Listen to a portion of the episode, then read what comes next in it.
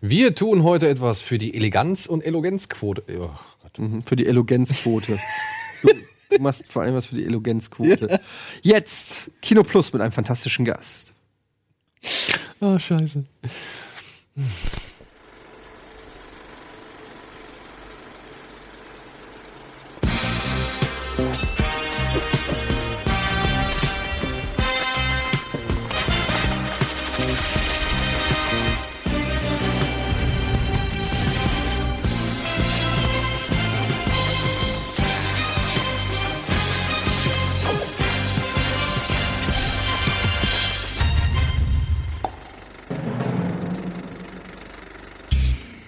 Willkommen zur elogentesten Abendunterhaltung, die ihr euch vorstellen könnt. Willkommen zu Kino Plus und damit gleichzeitig herzlich willkommen Wolfgang M. Schmidt, der sich, nachdem er bei uns bei Filmfights war, bereit erklärt hat, auch mal hier bei uns auf der Couch zu sitzen. Herzlich willkommen. Hallo, ich freue mich wieder hier zu sein. Ja. In diesen Heute mal ein bisschen entspannter, ne? Heute entspannter, ja. Wir sind keine Kontrahenten. Heute geht es nur um die Wahrheit, um die Sache. Genau. Müssen, genau. Wer hat eigentlich damals gewonnen, Filmfights? Keiner Florentin. Florentin, ja. ja. Insofern. Ja. Ach, da war Stefan äh, Titze dann. Äh, ja. Ein gemeinsamer Feind schweißt ja auch zusammen. Ja, Eben. wahrscheinlich, wahrscheinlich. Ja. ja, heute wird es unter anderem um Rachefilme beziehungsweise hier in Deutschland A Beautiful Day gehen. Er heißt im Original You Were Never Really Here mit Joaquin Phoenix, der neue Film von Luen, sagt man sowas? Nee, sagt man sie? Ramsey? Lynn Ramsey. Lynn, Lynn Ramsey, die auch schon We Need to Talk About Kevin gemacht haben. Wir werden noch über ein paar andere Filme sprechen und natürlich werden wir heute auch ja, über Avengers Infinity War breit und ausführlich parlieren. Aber erst gegen Ende der Sendung, beziehungsweise ziemlich weit hinten, dass vielleicht einige Leute, die gerade aus dem Kino gekommen sind, sich das noch anschauen können, beziehungsweise die Leute dann halt abschalten können, die halt völlig frei, ohne Informationen in diesen Film gehen wollen. Ja. Genau, aber wir werden halt auch kein Blatt vom Mund nehmen, wir werden hier wirklich das Ding haarklein analysieren und. Apropos analysieren, kann man ja auch ganz kurz sagen, ja. für alle, die nicht wissen, wer Wolfgang M. Schmidt ist, du hast einen YouTube-Channel namens Filmanalyse. Ähm, was genau ähm, passiert da? Ich meine, der Name gibt es vielleicht ein bisschen her, aber kannst du noch mal in eigenen Worten sagen, was man da sehen kann? Ich analysiere jede Woche in der Regel einen aktuellen Film und zwar ideologiekritisch. Also mich interessiert, was sagt ein Film sonst noch? Was äh, will er mehr als nur zu unterhalten? Denn das ist ja ein beliebtes Argument zu sagen, ja, Filme wollen ja nur unterhalten, wollen wir nicht so in die Tiefe gehen und sage ich, doch, da fängt es ja erst an. Und gerade Unterhaltungsfilme, finde ich, sind da sehr ergiebig. Sie sagen sehr viel über unsere Gesellschaft, über unsere Wirklichkeit aus. Und das werden wir auch bei äh, Avengers natürlich erleben, dass das auch ein Film ist, der sehr viel über äh, das Kino heute aussagt, aber vielleicht auch über unsere Gesellschaft heute. Würdest du sagen, dass je, oder würdest du jedem Film unterstellen, dass er auch eine Aussage machen will, also auch Blockbuster, oder gibt es vielleicht auch Filme, die wollen wirklich nur unterhalten? Ja, die Intention ist gar nicht so die Frage. Also oftmals ist es so, dass das Werk klüger ist als sein Schöpfer. Regisseure geben oft unsinnige Interviews und man denkt, wie können die eigentlich so einen genialen Film machen und so blöde Interviews geben? Deswegen sollte man sich eigentlich von der Intention des äh, Regisseurs freimachen. Hast du da ein Beispiel? Und dann ja. sagen, na, na ja, also äh, ich bin schon überrascht, wenn man ein Interview von Kubrick äh, liest, wo er dann Steven Spielberg so unglaublich lobt und man denkt, man kann doch nicht, wenn man Kubrick ist, Spielberg gut finden. Ja, das ist schon äh, sehr ungewöhnlich. Auch äh, viele andere Regisseure können eigentlich gar nicht so gut Auskunft über das geben, was sie da tun, aber sie sie tun es. Und oftmals sind die Filme ja auch Gemeinschaftswerke. Also dieser Autorenfilm der 60er, 70er Jahre, Godard, Fassbender oder so, da ist tatsächlich ein Autor mit einer Vision und die setzt er um. Die sind ideologiekritisch gar nicht so interessant. Mich interessieren wirklich Filme, wo äh, Marketingstrategen dahinter sitzen, mhm. wo äh, die Studios sich überlegt haben, wie bekommen wir die Teenager ins Kino, aber auch noch die Eltern. Äh, wie schafft man diese Mutter- und, und Töchterfilme? Aber die Mutter muss die beste beste Freundin der Tochter sein und sowas.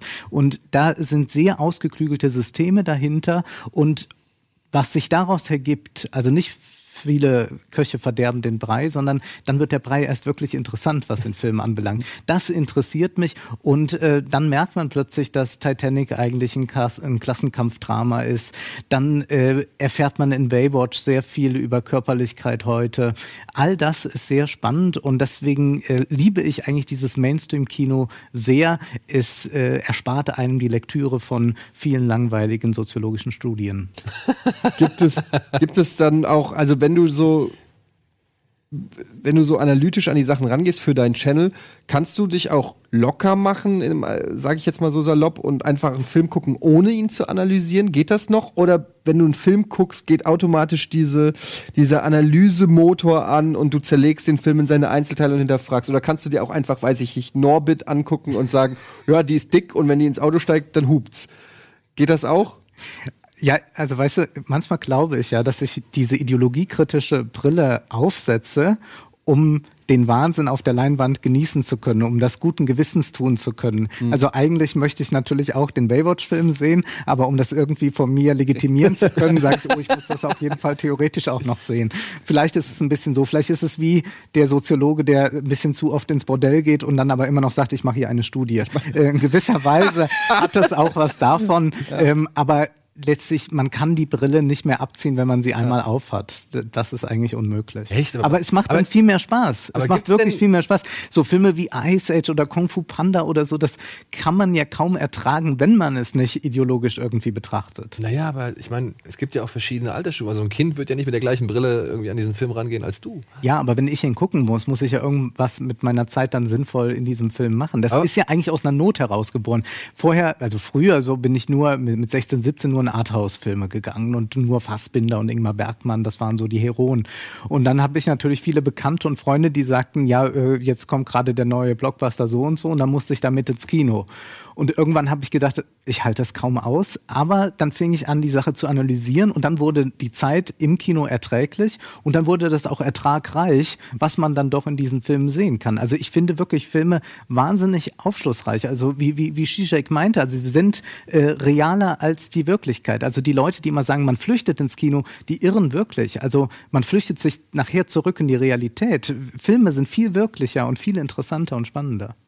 Also, also ein spannender Ansatz. Es gibt nicht viele, die sagen, mit 16 wollte ich lieber Ingmar Bergmann. Ja, das, das, das würde mich jetzt auch mal äh, interessieren. Äh, äh, gucken. Du, also ich meine, wir sind ja auch wirklich mit dem aufgewachsen, was unsere Eltern uns erstmal erlaubt haben.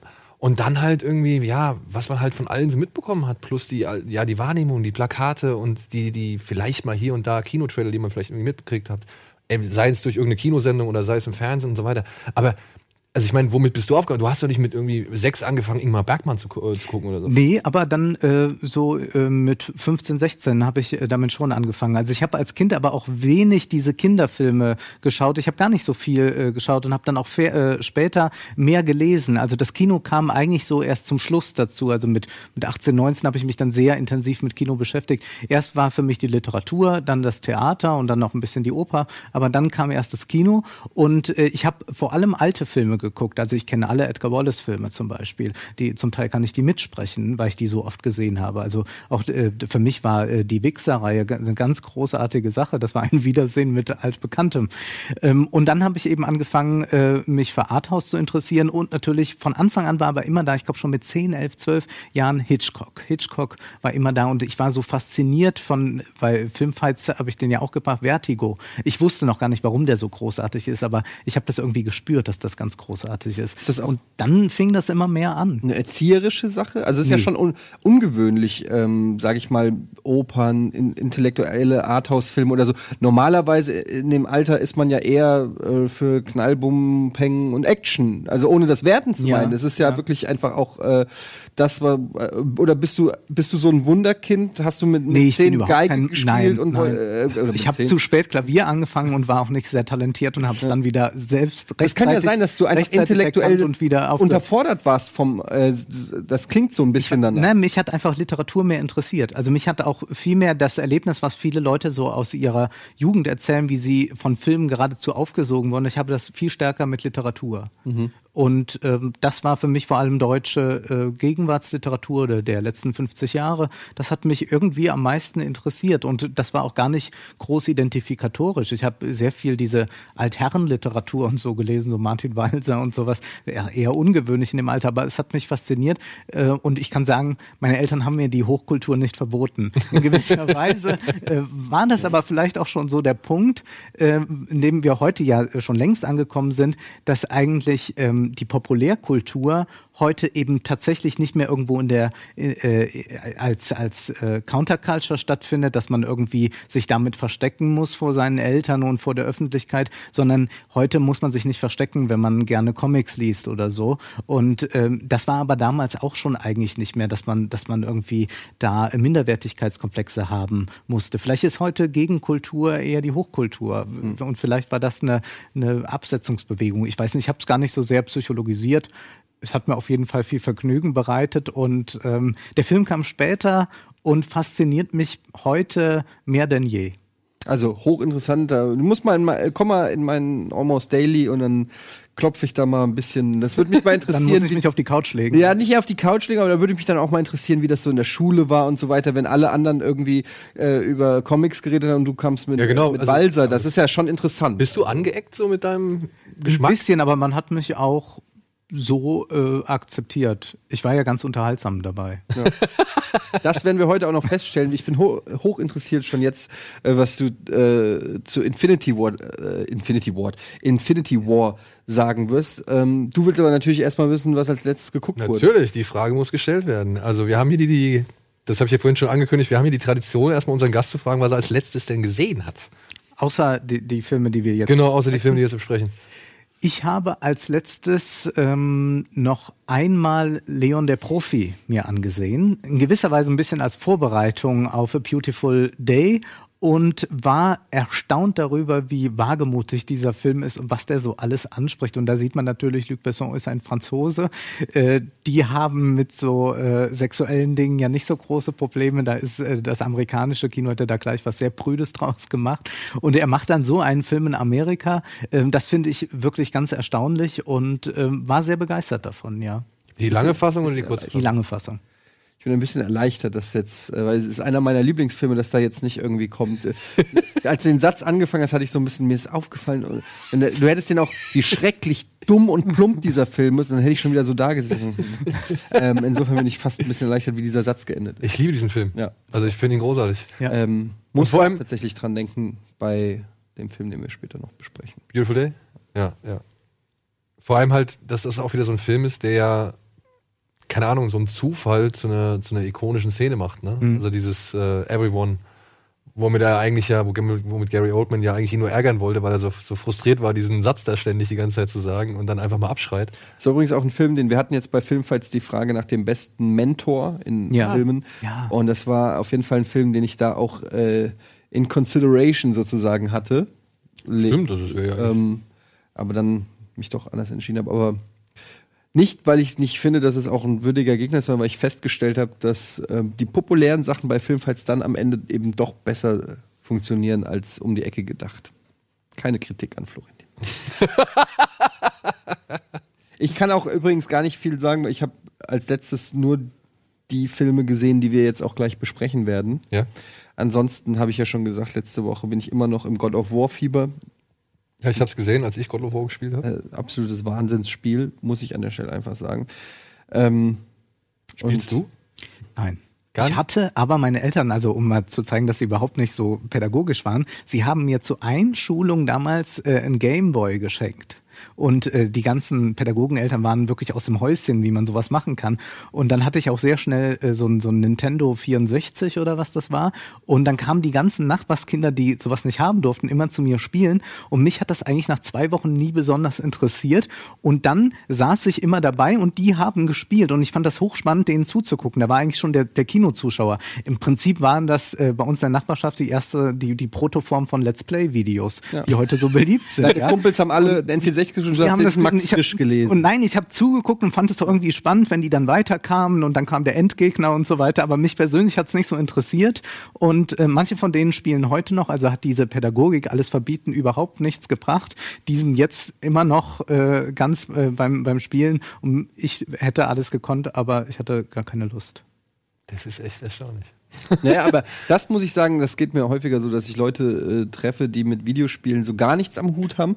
Und das finde ich äh, absolut, also die, die, wenn du da nicht reingekommen bist ab in einem gewissen Alter, glaube ich, dann kommst du natürlich im Alter auch nicht mehr rein. Und umgekehrt, wenn du irgendwann damit infiziert wurdest in einem jungen äh, Alter, dann glaube ich, nimmst du das an wie jedes andere Medium, wie Bücher, wie Filme, Dann ist es einfach eines der weiteren Freizeitbeschäftigungen, die du dir angeeignet hast. Ja, Spielen ist aber jetzt halt wirklich.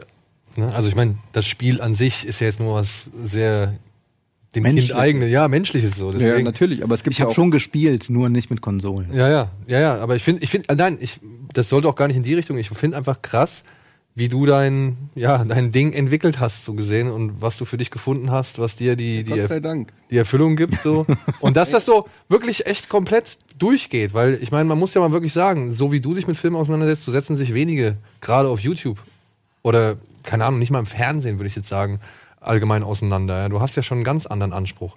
Mich würde nur einmal interessieren, besitzt du auch eine gewisse ironische Ader, die du dann halt da öffentlich mit einfließen lässt, aber auch schon in der Absicht, diese halt schon ein bisschen zu verstecken. Also ist dir schon mal, also bist du dir deiner selbst bewusst, deiner Außenwirkung und wie die Leute darauf reagieren oder spiel und spielst du halt auch damit? Nee, bin ich mir überhaupt nicht bewusst. Nee? Keine Ahnung. Also das heißt, du liest ja auch keine Kommentare. Natürlich weiß ich, wie, wie die Außenwirkung ist, ja. Und ich weiß auch, wie das wirkt, wenn man bei YouTube ist, ja. Aber ich finde es okay. Also, aber ich bin nicht so selbstreferenziell, dass ich jetzt äh, die ganze Zeit alles gucke, was irgendwo über mich geschrieben wird. Ich finde das ziemlich verrückt. Ich glaube, Robbie Williams macht das, ne? Ja? Er googelt sich irgendwie laufend selbst und, äh, und liest alles. Sieht man ja dann, was daraus wird. Naja, war mal ein guter Musiker. War, ja, eben. Ja gut. Wir googeln jetzt auch noch mal kurz ein bisschen und äh, gehen dann in die Werbung und danach kommen wir zurück mit den Filmstarts der Woche.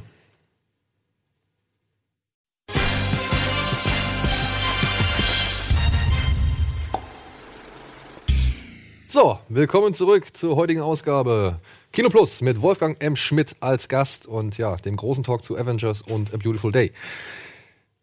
Wollen wir damit direkt loslegen oder? Ich hätte ja trotzdem noch eine Frage an Wolfgang. Ja?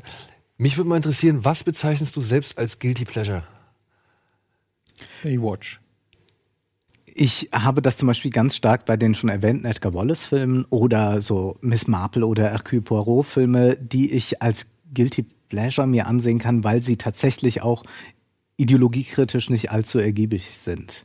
Ähm, ich kann das aber auch sehr gut bei so Operettenfilmen aus den 50er Jahren. Also es ist gerade ganz stark dieses äh, deutsche Kino, das äh, unglaublich ähm, ja, spießig ist, also aber so spießig, so überzogen spießig, dass es an irgendeinem Punkt dann doch schon wieder kippt, dass man eigentlich die äh, totale Frivolität dort erkennt, wenn man genau hinschaut. Das ist so ein Guilty Pleasure, das ich dann doch habe. Oder ähm, was ich auch, glaube ich, schon mal irgendwo erwähnt habe, der letzte Film mit Marlene Dietrich, äh, Schöner Gigolo, armer Gigolo, äh, weil Marlene Dietrich da hinter einem Schleier sitzt und dann spricht sie ganz elegisch mit äh, David Bowie. Und das Tolle ist, sie haben die Szene gar nicht zusammengedreht. Er hat in Berlin gedreht und sie in Paris und äh, sie, sie war sehr betrunken auch bei diesem Dreh und dann singt sie Just a Gigolo und wie sie das singt und so, da habe ich dann irgendwie eine gewisse Freude dran, äh, das zu sehen. Okay, aber das würden ja natürlich ziemlich wenige Leute so sehen, das als Guilty Pleasure zu bezeichnen, oder? Ja, doch, es macht schon viel Spaß. Also wenn man sich darauf einlässt, ist es schon äh, amüsant und es ist in keiner Weise irgendwie intellektuell. Es gibt dieses schöne Buch Alte Frauen in schlechten Filmen. Da findet man, ja, es ist ein ganz tolles Buch, so mit Jaja Gabor, Hildegard Knef und so. Und da äh, werden lauter Filme genannt, die man unbedingt mal gesehen haben muss, wenn man solche, solche äh, Guilty Pleasures mag. Sind dann auch so die ganzen schlüpfrigen Dinge drin, die dann so. Äh, nee, es geht wirklich nur um alte Frauen in schlechten Filmen. Okay, okay. Na gut. Dann, schlechte Filme, gute Filme, wir wissen es nicht, aber jetzt kommen die Kinostarts der Woche.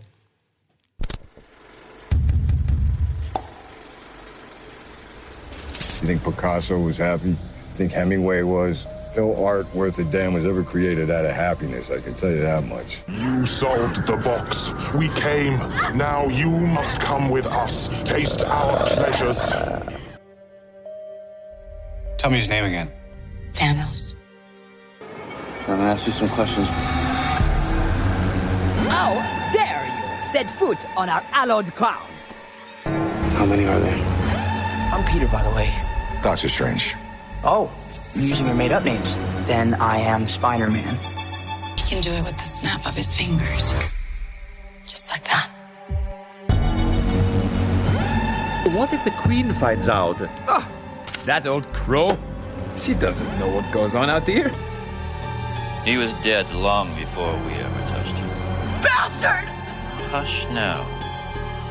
Everything's all right.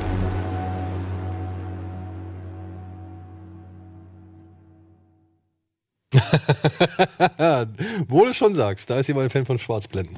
So, das waren die Filme der Woche, zusammengefasst. Aber wir haben einen Film dabei, den habe ich mal mit aufgeführt, weil das Angebot heute finde ich nicht so wirklich besonders stark, was halt auch in der Natur der Sache liegt, weil mit Avengers will halt kaum jemand konkurrieren. Deswegen habe ich einen Netflix-Film dazu gepackt, der vielleicht für den einen oder anderen ganz interessant sein kann. Er heißt Kodachrome. Habt ihr davon schon mal was gehört? Nein. Der spielt, oder beziehungsweise ich habe den mir, der ist mir aufgefallen oder der wurde halt dann auch von unserem äh, Kollegen Christopher uns empfohlen oder beziehungsweise auf die Idee gebracht, weil Jason Sudeikis spielt mit, Ed Harris mitspiel, äh, spielt mit und Elizabeth Olsen, die jetzt auch in Avengers mit dabei sein wird. Und da geht es um einen Plattenlabel-Mitarbeiter oder Mitchef, der von einer Krankenschwester kontaktiert wird und die ihm halt erzählt, dass sein Vater nur noch drei, vier Monate zu leben hat. Der war irgendwie Fotograf, ein ganz bekannter, und hat vor allem gerne auf dem Format oder mit dem Film Kodachrome, also eine spezielle Fototechnik eine spezielle Fotoform, die nur von Kodak irgendwie hergestellt worden ist, mit der hat er gern fotografiert und er hat jetzt wohl drei, vier Filmrollen Kodachrome noch gefunden und möchte jetzt noch einmal diese Bilder entwickeln lassen und dann eine Ausstellung geben mit den Bildern, also von diesen Bildern. Problem ist, es gibt nur noch ein einziges Fotolabor, das Kodachrome auf der Welt bearbeitet und das befindet sich in Kansas. Und weil er jetzt halt gerade, wie gesagt, nur noch ein wenige Monate zu leben hat, begibt er sich halt mit seinem Sohn, Jason Sudeikis, auf einen Roadtrip zu diesem Fotolabor hin. Und ich habe mir den Anfang bisher angeguckt und was ich sagen kann, ja, das ist schon ganz alles ordentlich gespielt, kann man nichts machen, aber es hat schon so ein bisschen Malen nach Zahlen-Vibe. So, ne? Also die typischen Stationen, die werden halt schon direkt abgehakt und ich glaube, in dem Film ist eigentlich alles vorhanden, was man braucht, um so ein Wohlfühl-Road-Movie so zu erzählen zwischen einem Vater und dem entfremdeten Sohn. Ne? Kurz vorm Ende will man halt irgendwie, glaube ich, noch die Sache ins Reine bringen und ähm, die eine oder andere humorvolle Situation wird dann auch ausgenutzt ja, ich habe nicht zu Ende gesehen, also noch nicht zu Ende gesehen. Ich werde mir aber auf jeden Fall zu Ende angucken. Viel mehr kann ich nicht sagen, aber ich wollte halt einfach mal ein bisschen was anderes noch mit einfließen lassen, bevor man halt irgendwie nicht weiß, ob man sich den Superheldenfilm oder den Rachefilm geben soll. Bemerkenswert ist ja diese Rückkehr des Analogen. Und das, das erlebt man ja gerade bei diesen Streaming-Plattformen, dass sie doch sehr darauf setzen, auch wieder diese Anreize zu, äh, zu haben beim Publikum. Also dass man, es gibt so eine Sehnsucht eigentlich, wo es immer die Digitalisierung immer weiter voranschreitet und eigentlich alles immaterieller wird. Und Netflix ist ja auch sozusagen äh, materiell gestartet, indem die mal DVDs verschickt haben und jetzt eben nur noch ein Streaming-Portal, also nur noch digital ist. Und dass es aber dann zugleich immer noch diese Sehnsucht bei uns gibt, ganz stark oder stärker denn je, hin zum Analogen analogen hin zu Vinyl oder wieder dazu zur äh, analogen Fotografie und dass man daraus dann jetzt auch schon einen Film wieder macht. Also das ist schon ja. als Phänomen doch bemerkenswert. Vor allem lustig, dass du es ansprichst. Du hast den Film wahrscheinlich auch nicht gesehen. Ne? Nee. Ja, und das ist lustig, dass du es ansprichst, weil es gibt äh, direkt so nach einer halben Stunde gibt es eine Szene, wenn die halt aufbrechen auf diesen Roadtrip. Da haben sie halt ein Handy mit Navigationssystem an die Scheibe geklebt und den Vater, also Ed Harris, regt es halt voll auf. Mhm. Ja, und sagt halt, ey, kann ich das mal kurz haben? Und er so, ja, und die, die Krankenschwester gibt ihm und er schmeißt halt direkt erstmal aus dem Auto raus. Ja. Und der Sohn regt voll auf, weil es sein Handy ist und so, er meint so, ja, hier, ich möchte hier durch die Gegend fahren und mir nicht die ganze Zeit von so einer Roboterschlampe irgendwie den Weg sagen lassen, sondern einfach hier mit einer Karte. Kennst du noch eine gute alte Karte so? Ja, und. Das ist ja dieser Generationskonflikt, der hat man aber auch schon tausendmal irgendwie. Ja, eben, das meine ich, ne? Also es ist jetzt kein Film, der das Rad irgendwie völlig neu erfindet, so. Ich frage mich gerade, ob Netflix mittlerweile eine Form von Gütesiegel sein will. Weil ich habe so das Gefühl, dass diese Netflix-Film, also früher war es ja, oder was heißt früher, da gab es so zum Beispiel bei HBO-Serien, mhm. dann war das fast schon so ein Gütesiegel. Dann wusste HBO-Serie, das stand für sehr qualitativ hochwertige Produktionen und, und, und oft einfach wirklich sehr gute Serien. Und bei Netflix bin ich mir noch nicht so sicher, wofür, die Net, wofür das Netflix bei Filmen steht. Also manchmal macht mir das auch fast schon so ein bisschen Angst, weil es so, ich habe so oft das Gefühl, es sind so Algorithmusproduktionen. Weißt du, die so, mhm. als ob man sich aus so einem Schrank so Versatzstücke nimmt und daraus etwas zusammenbaut, von dem man weiß, ist, wie du es ja auch gerade sagst, ne? Also ich nehme hier einen guten Schauspieler, da einen soliden Comic Relief, da eine äh, und es wirkt, ich weiß nicht. Wisst ihr, was ich meine? Ja, ich kann mich Das ist auch also, bei Meyer, wie heißt er, Meyerowitz Report oder nee, wie hieß er mit, mit Dustin Hoffmann und so? Ja, die Meyerowitz, Meyerowitz Stories oder irgendwie sowas. Ja, das wirkte auch wie so ein nicht schlecht. Aus, die Summe der Einzelteile ergibt irgendwie einen soliden Film, aber es ist auch alles nichts, was einen dann so, so also so. Weißt du, was ich meine? Vollkommen begeistert. Man erfährt ja leider nicht, wie viele sich, äh, wie viele Leute sich das dann wirklich ansehen. Das wäre ja mal spannend. Weil ich kann mir gar nicht vorstellen, dass das so unglaublich erfolgreich dann ist, so ein Film. Der bekommt natürlich mehr Zuschauer wahrscheinlich über Netflix, als wenn er jetzt im Kino liefe. Oder direkt aber, auf DVD Aber ob sich das dann, wie weit sich sowas rechnet, äh, tatsächlich, ist ja fraglich. Äh, Aber es gibt tatsächlich diese, auch bei, bei vielen Serien ja doch, diese, äh, ja, so Netflix-Algorithmus, der das so zusammenschiebt, was irgendwie gerade man gerne mal schon mal, äh, schon, schon hundertmal gesehen hat, aber sich auch noch einmal ansehen würde. Und dann kommt sowas bei raus. Und äh, offenbar gibt's ja auch genügend Stars, die dann gerade keinen anderen Job haben und die kann man dann auch in dem Film noch mitverarbeiten. Frage ist halt, was war zuerst da, ne? Die Idee zu dem Film oder halt die Hm. Idee oder der, die, die, die Algorithmusauswertung von Netflix. Ne? Ja. Also Das, das ist halt für mich so mit das spannendste Ding. Weil wenn die halt sehen, zum Beispiel, okay, der steht auf Stranger Things oder zum Beispiel bei, bei diesen Majowitz Stories.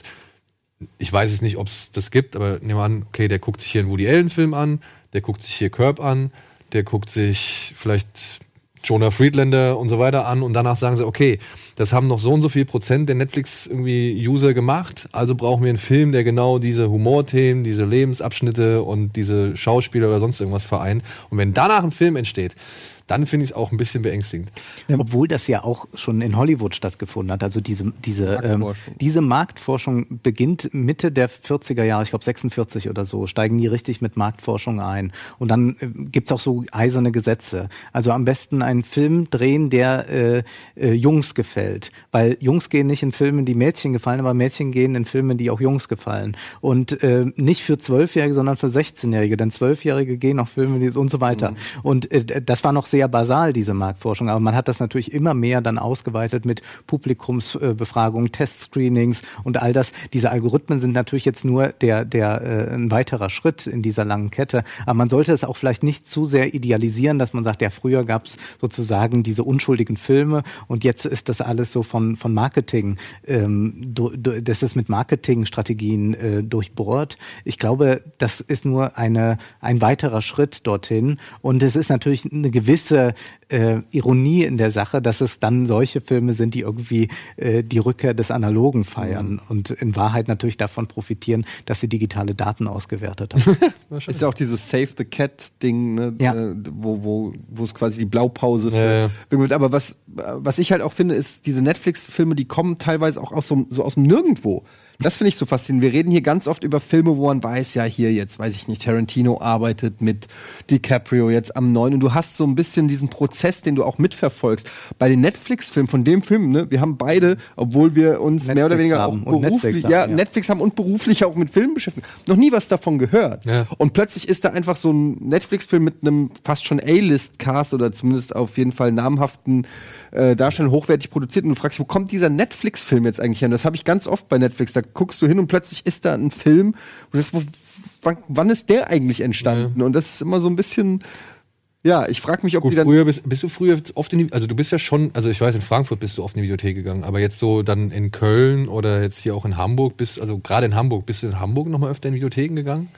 Nee, aber also du willst darauf hinaus, dass man ähm, früher auch einfach Filme entdeckt hat, von denen man nicht wusste, dass sie existieren, dass das quasi Ja. den, den Videothekenfilm sozusagen Genau. ersetzt. Weil ich meine, ich bin früher halt echt, ich hatte keine Ahnung, ich habe also hier in Hamburg das erste Amtshandlung, die ich gemacht habe, ich habe mir glaube ich fünf Videothekenkarten oder sowas geholt, ja, und bin dann halt wirklich immer durch die Videotheken gegangen und da hingen ja auch immer diese Listen, was jetzt gerade in diesem Monat rauskommt oder hier die Neuheitenwand und so weiter und natürlich sind dann da klar die Filme, die halt schon im Kino waren, die kennst du natürlich von von der Kinoveröffentlichung her, aber dann natürlich haben mich dann die Filme interessiert, die halt daneben stehen halt, wo halt man glaubt, okay, weil er jetzt zu Payback mit Mel Gibson greift, greift er auch zu dem Film mit Dolph Lundgren oder irgendwie so. Ja. Okay, aber da reden wir jetzt über Straight-to-DVD, weiß ich nicht, Filme, aber das wäre ja ein Film, der ins Kino gekommen ist. Ich glaube, das wäre ein Straight-to-DVD-Film gewesen. Mit der Ja, Besetzung? Glaube ich schon. Kleines Thema, ich meine, sowas, da traut sich auch ein Verleih nicht mehr großartig irgendwie. Mittlerweile vielleicht, aber ich denke mal so vor ein paar Jahren wäre es noch ins Kino gekommen. Ja, vor ein paar Jahren bestimmt.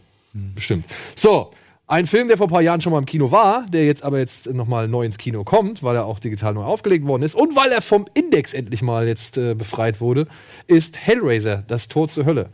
Obscure Cinema, ein kleines äh, Liebhaberlabel bringt jetzt noch mal alle die ersten drei Hellraiser-Filme neu überarbeitet und ungeschnitten ins Kino. Und der erste Teil startet diese Woche in einer Videoaufführung. Und halt zwei und drei folgen im Laufe des Jahres. Genauso wie Phantasm, das Böse, zeigen sie auch Teil 1, 2 und 3 nochmal in der Videoaufführung. Und ich glaube, das ist für einige Leute ganz interessant, die diesen Film noch nie gesehen haben.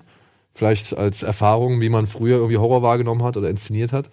Oder die halt endlich mal einen Klassiker im Kino nachholen wollen. Und natürlich für alle Fans des Films ist es natürlich auch wieder eine richtig schöne Wiedersehensfreude. Meiner Ansicht nach. Ich weiß nicht, stehst du auf Horrorfilme? Ich habe äh, Horrorfilme ja, aber ich habe Hellraiser nicht gesehen. Werde das aber jetzt vielleicht mal nachholen. Siehst du, guck mal. Wäre doch eine wundervolle Gelegenheit, sich diesen Film auch dann auch nochmal im Kino anzuschauen. Ja. Ist doch schön. Ganz interessant, weil der Trailer auf jeden Fall ein komplett falsches Bild von dem Film wiedergibt, meiner Meinung nach. Ähm, der ist tatsächlich nicht so actionreich, wie der Trailer äh, es suggeriert. Es suggeriert. Also nur, dass die Leute dann nicht enttäuscht sind, dass dann nicht irgendwie nee, ist schon 90 eher- Minuten auf die Fresse Horror, sondern ähm, das, das, ist, das war schon fast.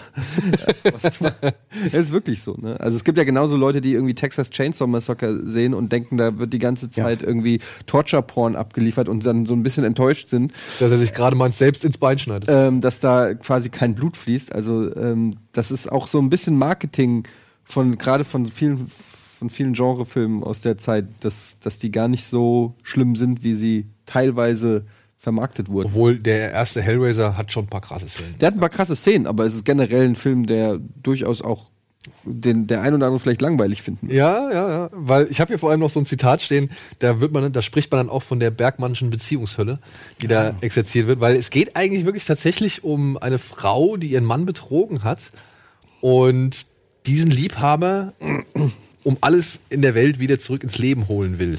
Sagen wir es mal so. Ja. Also ich bin gespannt, was du sagst. das wäre geil.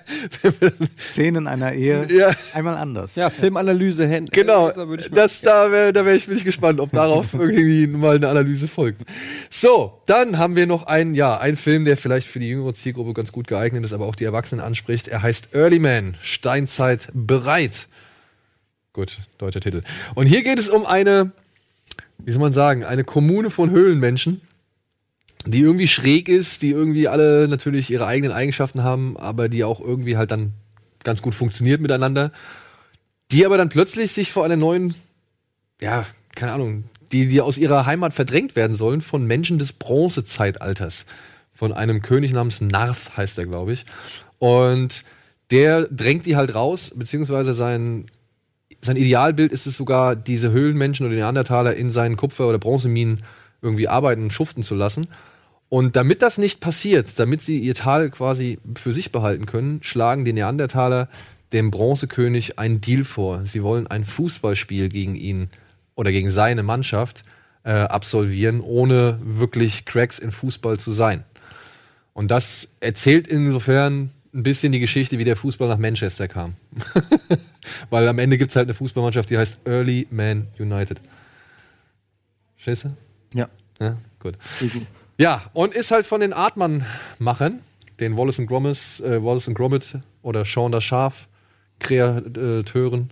Und ich muss sagen, so lustig dieser Film ist, so unterhaltsam er ist, ich fand ihn nicht ganz so charmant wie die bisherigen Werke. Also selbst Hennenrennen fand ich irgendwie cooler als äh, jetzt den, weil der konzentriert sich wirklich sehr stark auf seine Fußballgeschichte, auf die Underdog gegenübermacht Geschichte und dann ja, die ganzen Fußball-Gags und Wortspiele, die man da halt reinbauen kann. Aber er hängt dann doch sehr durch. Also ich finde jetzt, äh, dass er auch bei diesen Fußballgags oder so nicht wirklich äh, an Fahrt gewinnt. Also Nö, es also- ist kein kein Film. Äh, also wenn man sieht, was eben sonst schon produziert wurde, ist das nichts, was einen besonders begeistert. Nee.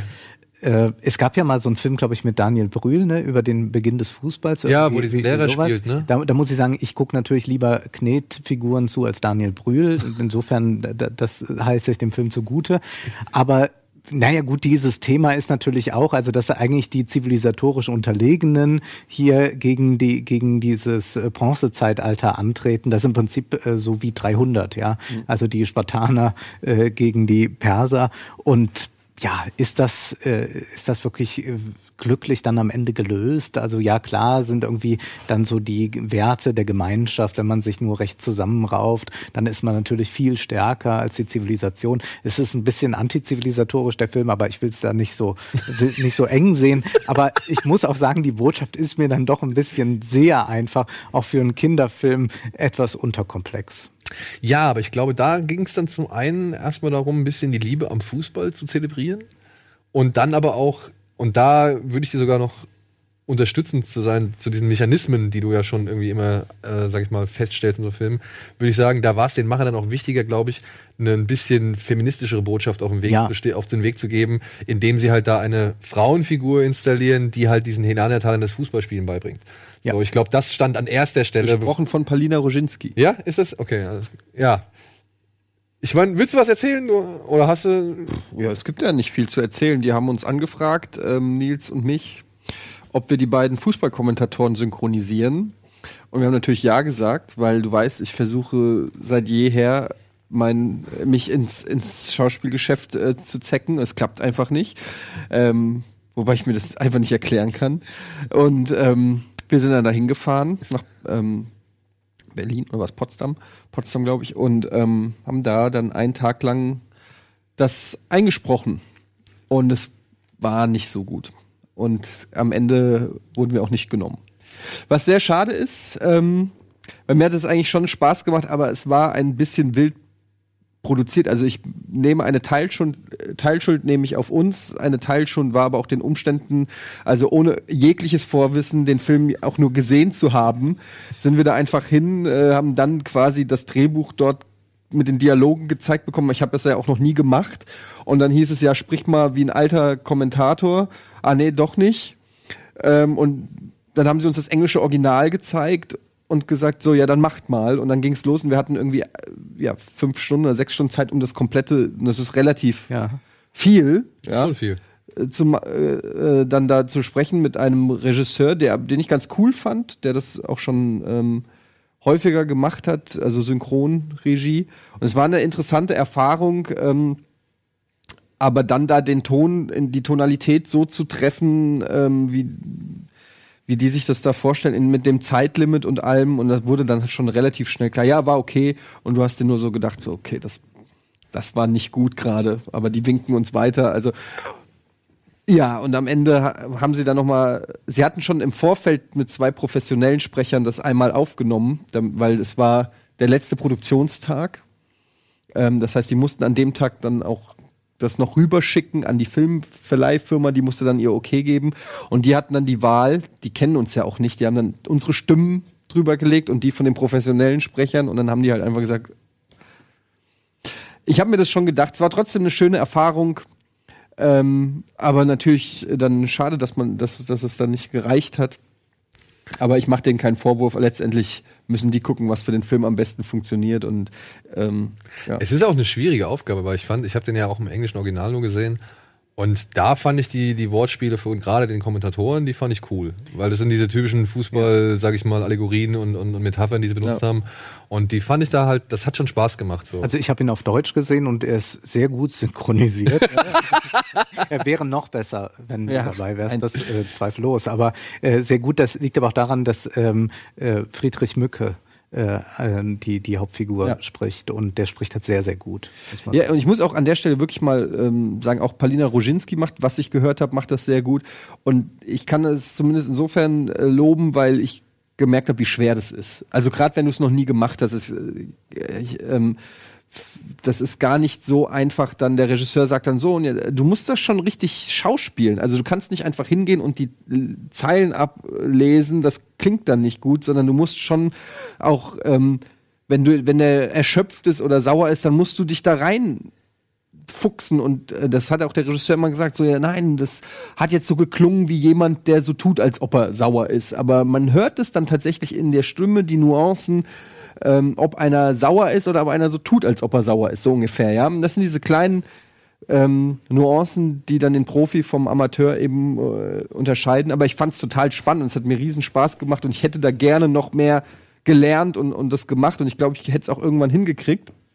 Unter den Umständen war es nicht das, was sie sich vorgestellt haben. Insofern vollkommen no hard feelings. Ich habe den Film nicht gesehen. Ich kann jetzt auch also gar keine Wertung zum Film abgeben oder wie die Kollegen das dann gemacht haben.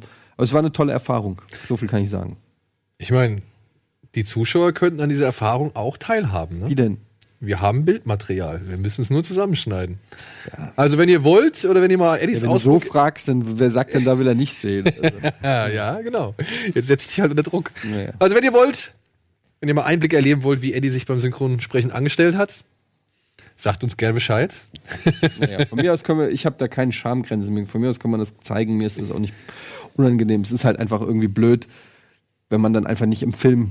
Also man ist jetzt nichts, womit man Werbung machen kann, wenn man schlecht synchronisiert hat und dann. Ja, aber es ist ein interessanter Einblick in die Arbeit des Synchronstudios. Ja, das stimmt. Vielleicht können wir es aber auf DVD, äh, auf die DVD drucken, ohne Etienne Gade. Ohne Etienne Gade. Ja, vielleicht ist das ein Verkaufsargument. Ja, es gab, Ohne, ohne die Stimmen von Nils Bohmhoff und Etienne Gade. Ja, es gab doch mal von, von äh, Eckhard von Hirschhausen ein Buch, äh, das war auch mit einem, äh, ohne ein Vorwort von Harald Schmidt. Also Das ist auch ganz gut. Ja. Und ich habe mal in der Videothek einen Film gesehen, der stand mit der Synchronstimme von Sylvester Stallone. das finde ich ein mega Verkaufsargument. Ja. Also es ist einfach die Stimme von. Also ist, eigentlich stand da übersetzt irgendeine deutsche Stimme. Ja.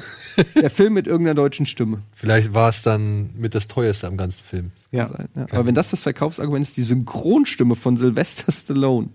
Es ist noch nicht mal. Das ist mir egal. Dann, Ja. Aber Verkaufsargumente, ne?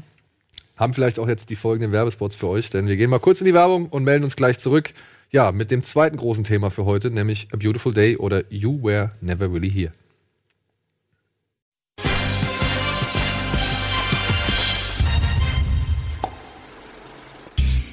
So, willkommen zurück zur aktuellen Folge Kino Plus mit Wolfgang M. Schmidt als Gast. Und ja, heute mit einem Thema, klingt, als ob er eine Rolle spielt. ja, nein, er spielt sogar, er spielt sogar eine, eine Rolle, so gesehen, weil er ein Thema, sag ich mal, vorgeschlagen hat im Zuge jetzt des Films, über den wir jetzt reden wollen, was ich gar nicht ganz cool finde, weil da haben wir eigentlich, glaube ich, noch nie drüber richtig gesprochen. Nämlich, ja, Vergeltungs- oder Rachefilme, beziehungsweise Vigilantenfilme, könnte man ja jetzt auch sagen. Ähm, Im Zuge von, ja, er heißt hier in Deutschland A Beautiful Day, im Original heißt er eigentlich You Were Never Really Here. Und Eddie, hast, du hast den Film auch gesehen. Dann versuch doch mal kurz wiederzugeben, worum es in diesem Film geht. Kennst du Taxi Driver? Ja. Vielleicht kennen die Leute draußen Taxi Driver nicht. Ähm, naja, also es äh, gespielt von Joaquin Phoenix. Ich glaube, er spielt einen Ex-Veteran. So, äh, ja, ich glaube, ne? Ex-Kriegsveteran. Also, er ist ein Veteran, ein Ex-Soldat, ähm, der sich nebenbei so richtig äh, ausgesprochen wird es nicht, aber der sich nebenbei Geld verdient, indem er, glaube ich, vermisste ähm, oder gekidnappte Mädchen oder Kinder aufspürt und dadurch so sich ein bisschen ähm, was nebenbei verdient. Und er bekommt einen Auftrag, ähm, ja, wieder ein, ein ver, verschollenes Mädchen zu finden, die wohl ähm, zu so einem ähm, ja, Prostitutionsring oder irgendwie so gekidnappt wurde. Und ähm, klingt eigentlich erstmal wie so ein klassischer, wie so wie Taken oder so ein Liam Neeson Actionfilm oder so. Ist aber allerdings schon äh, sehr arthausig, würde ich sagen, in seiner Inszenierung. Eigentlich, auch wenn der Trailer das und die Bilder das jetzt vielleicht nicht so hergeben, eine sehr ruhige Inszenierung. Es gibt quasi on-screen wenig, äh, kaum, wenig bis kaum Action. Es, man sieht sehr viel von Walking Phoenix, der doch stark unter Depressionen zu leiden scheint, der ähm, glaube ich, auch sehr suizidal ist. Es gibt immer so Flashbacks, in, die so ein bisschen wie so Puzzlestücke ähm, zeigen, was auch vielleicht so in seiner Kindheit ähm, so vorgefallen ist. Ja, und er zeigt eigentlich im Prinzip, es ist ein, Thema, was man eben aus vielen dieser Vergeltungsfilme kennt. Ich habe mich sehr stark an Taxi Driver, äh, Taxi Driver erinnert gefühlt, ähm, der teilweise sehr schöne Bilder hat, aber doch auch sehr ge Entschuldigung. Sehr gemächlich erzählt wird. Also So, das ist alle jetzt- wieder wach? Ja, es tut mir leid. Aber was soll ich machen? Ähm, es, es ist sicherlich kein Action-Thriller im Sinne für Leute, die jetzt irgendwie hoffen, da den nächsten Taken zu sehen. Aber also ich finde, er hatte durchaus eine, eine tolle Bildsprache und ich muss auch immer noch ein bisschen drüber nachdenken über den Film. ich fand ihn am Ende war er mir dann doch ein bisschen zu weird. So ein bisschen zu, da wusste ich dann nicht mehr, was ist hier noch echt, was ist surreal, was ist. Also da, da, da hat mir dann so ein bisschen ein Ankerpunkt gefehlt, aber es ist sicherlich kein schlechter Film, aber ich glaube, ich hatte auch ein bisschen was anderes erwartet. So, mein, so sag ich jetzt mal zu dem Film. Aber jetzt kommt die Wahrheit. nee, jetzt kommt nicht die Wahrheit, aber ich glaube, äh, Taxi Driver ist die erste Referenz, die einem einfällt.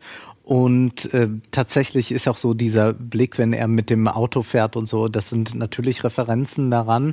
Äh, ich glaube nur, und das macht den so arthausig, wie du das beschrieben hast, ist, dass es eigentlich hier so etwas ist wie die Dekonstruktion eines typischen Selbstjustizfilms oder, oder von Taxi Driver oder so etwas. Und das kommt, glaube ich, ganz stark durch diese Rückblenden zustande, dass man also sieht, glücklich war diese Kindheit nicht äh, von, von äh, dem Charakter, Joaquin Phoenix spielt. Und dann gibt's noch diese militärische Laufbahn, auch das wird immer wieder angedeutet. Und jetzt ist er sozusagen in einem neuen Leben angekommen und ist sozusagen nicht Auftragskiller, aber im Auftrag ähm, rettet er diese Kinder und ist aber dann doch sehr äh, schlagkräftig, schlagfertig unterwegs dabei. Das wird ja dann auch ähm, sehr kunstvoll eigentlich in Szene gesetzt. Also wir haben es ja dann nicht einfach mit so einem äh, Realismus zu tun, der, der uns jetzt irgendwie äh, Brutalität zeigt. Aber ich glaube, es ist eine äh, Dekonstruktion, gerade dadurch, dass hier so eine Psychologie eingeführt wird. Bei Taxi Driver wissen wir, sagt er ja auch, er sei Veteran oder so, aber wir wissen eigentlich fast nichts über diese Figur. Das ist eigentlich so eine bloße Verkörperung ein, eines Ausagierens von Gewalt. Und hier haben wir aber schon einen Mann mit Geschichte und das wird auch sehr explizit, äh, als er zum ersten Mal auf seine Mutter trifft.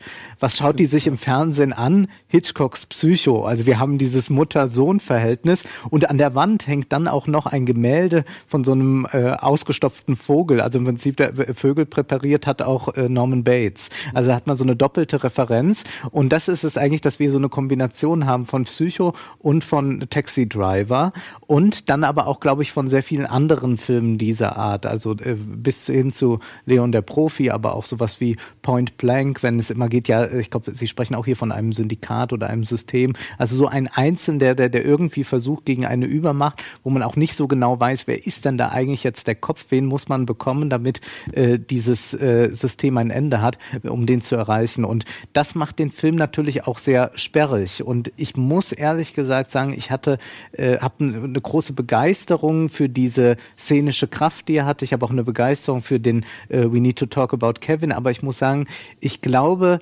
diese reine Dekonstruktion langweilt irgendwann und man wünschte sich dann doch, es würde wieder mehr ein straighter Genrefilm sein. Das hätte, glaube ich, mit dieser Geschichte auch gut funktioniert und ein bisschen weniger Psychologie, äh, Psychologie, bisschen weniger Dekonstruktion hätte dem Film vielleicht gut getan. Ich finde halt, was du angesprochen hast oder was auch du angesprochen hast, ich habe halt so ein Problem mit den, mit den Rückblenden. Also mit diesem fragmentarischen mhm. Erinnerungsfetzen, die mhm. halt äh, Frau Ramsey da immer wieder reinfeuert, weil ich denke mir, die sind so knapp, die sind so spärlich, die sind so fast schon fast nichtssagend. Man kann sich eigentlich den ganz großen Teil eigentlich nur selbst denken. Das erzählt mir aber dann halt, wie gesagt, auch nicht wirklich viel mehr über die Figur. Und ich habe mich dann im Laufe des Films wieder gefragt, ey, wenn du es doch eh nicht richtig erzählen willst, warum, warum reißt es dann immer wieder so an? Weißt mhm. du? Also, das kommt ja auch, dass der Mann Probleme hat. Das erfahren wir schon mit der ersten Szene, als er sich eine Plastiktüte irgendwie beim Kopf gesteckt hat und dann irgendwie um Atemluft ringt, so, ja, und das halt freiwillig. Ja. So, also da weiß ich, dass der Typ irgendwie, ja, auf gut Deutsch gesagt, einen Schatten hat, so, und äh, an gewissen Dingen zu knabbern hat. Und auch dieses Wiederbeschaffen von Kindern, ja, oder beziehungsweise diese, diese, diesen Rettungsengel, oder diese Rettungsmission, die er da ja annimmt, sind ja auch nur so ein bisschen, ähm, wie soll man sagen, ja, keine Ahnung, vielleicht mit der Vergangenheit wieder ins Reine kommen oder irgendwie eine Wiedergutmachung für die Vergangenheit, für Vergangenes, was er getan hat. Also einfach so eine Art Erlösung für ihn, obwohl er vielleicht selbst eigentlich gar nicht mehr an Erlösung glaubt. Aber dann frage ich mich halt, warum streust du diese Dinge da rein, die halt im Endeffekt nicht so wirklich von Bewandtnis sind? Weil bei We Need to Talk About Kevin zum Beispiel, da hat sie das meiner Ansicht nach besser gemacht, weil da hat sich dieses Puzzle nach und nach zusammengefügt und du hattest am Ende ein stimmiges Gesamtbild. Hier hast du halt einen Mann, der, von dem du weißt oder von dem du siehst, dass er Probleme hat, eine wirkliche Begründung bekommst du aber nicht dafür. Und du kriegst dann aber auch auf der, auf der Gegenseite kriegst du dann halt keine, ja, weiß ich nicht, wie du halt gesagt hast, du kriegst halt nicht das, was der Genrefilm bietet.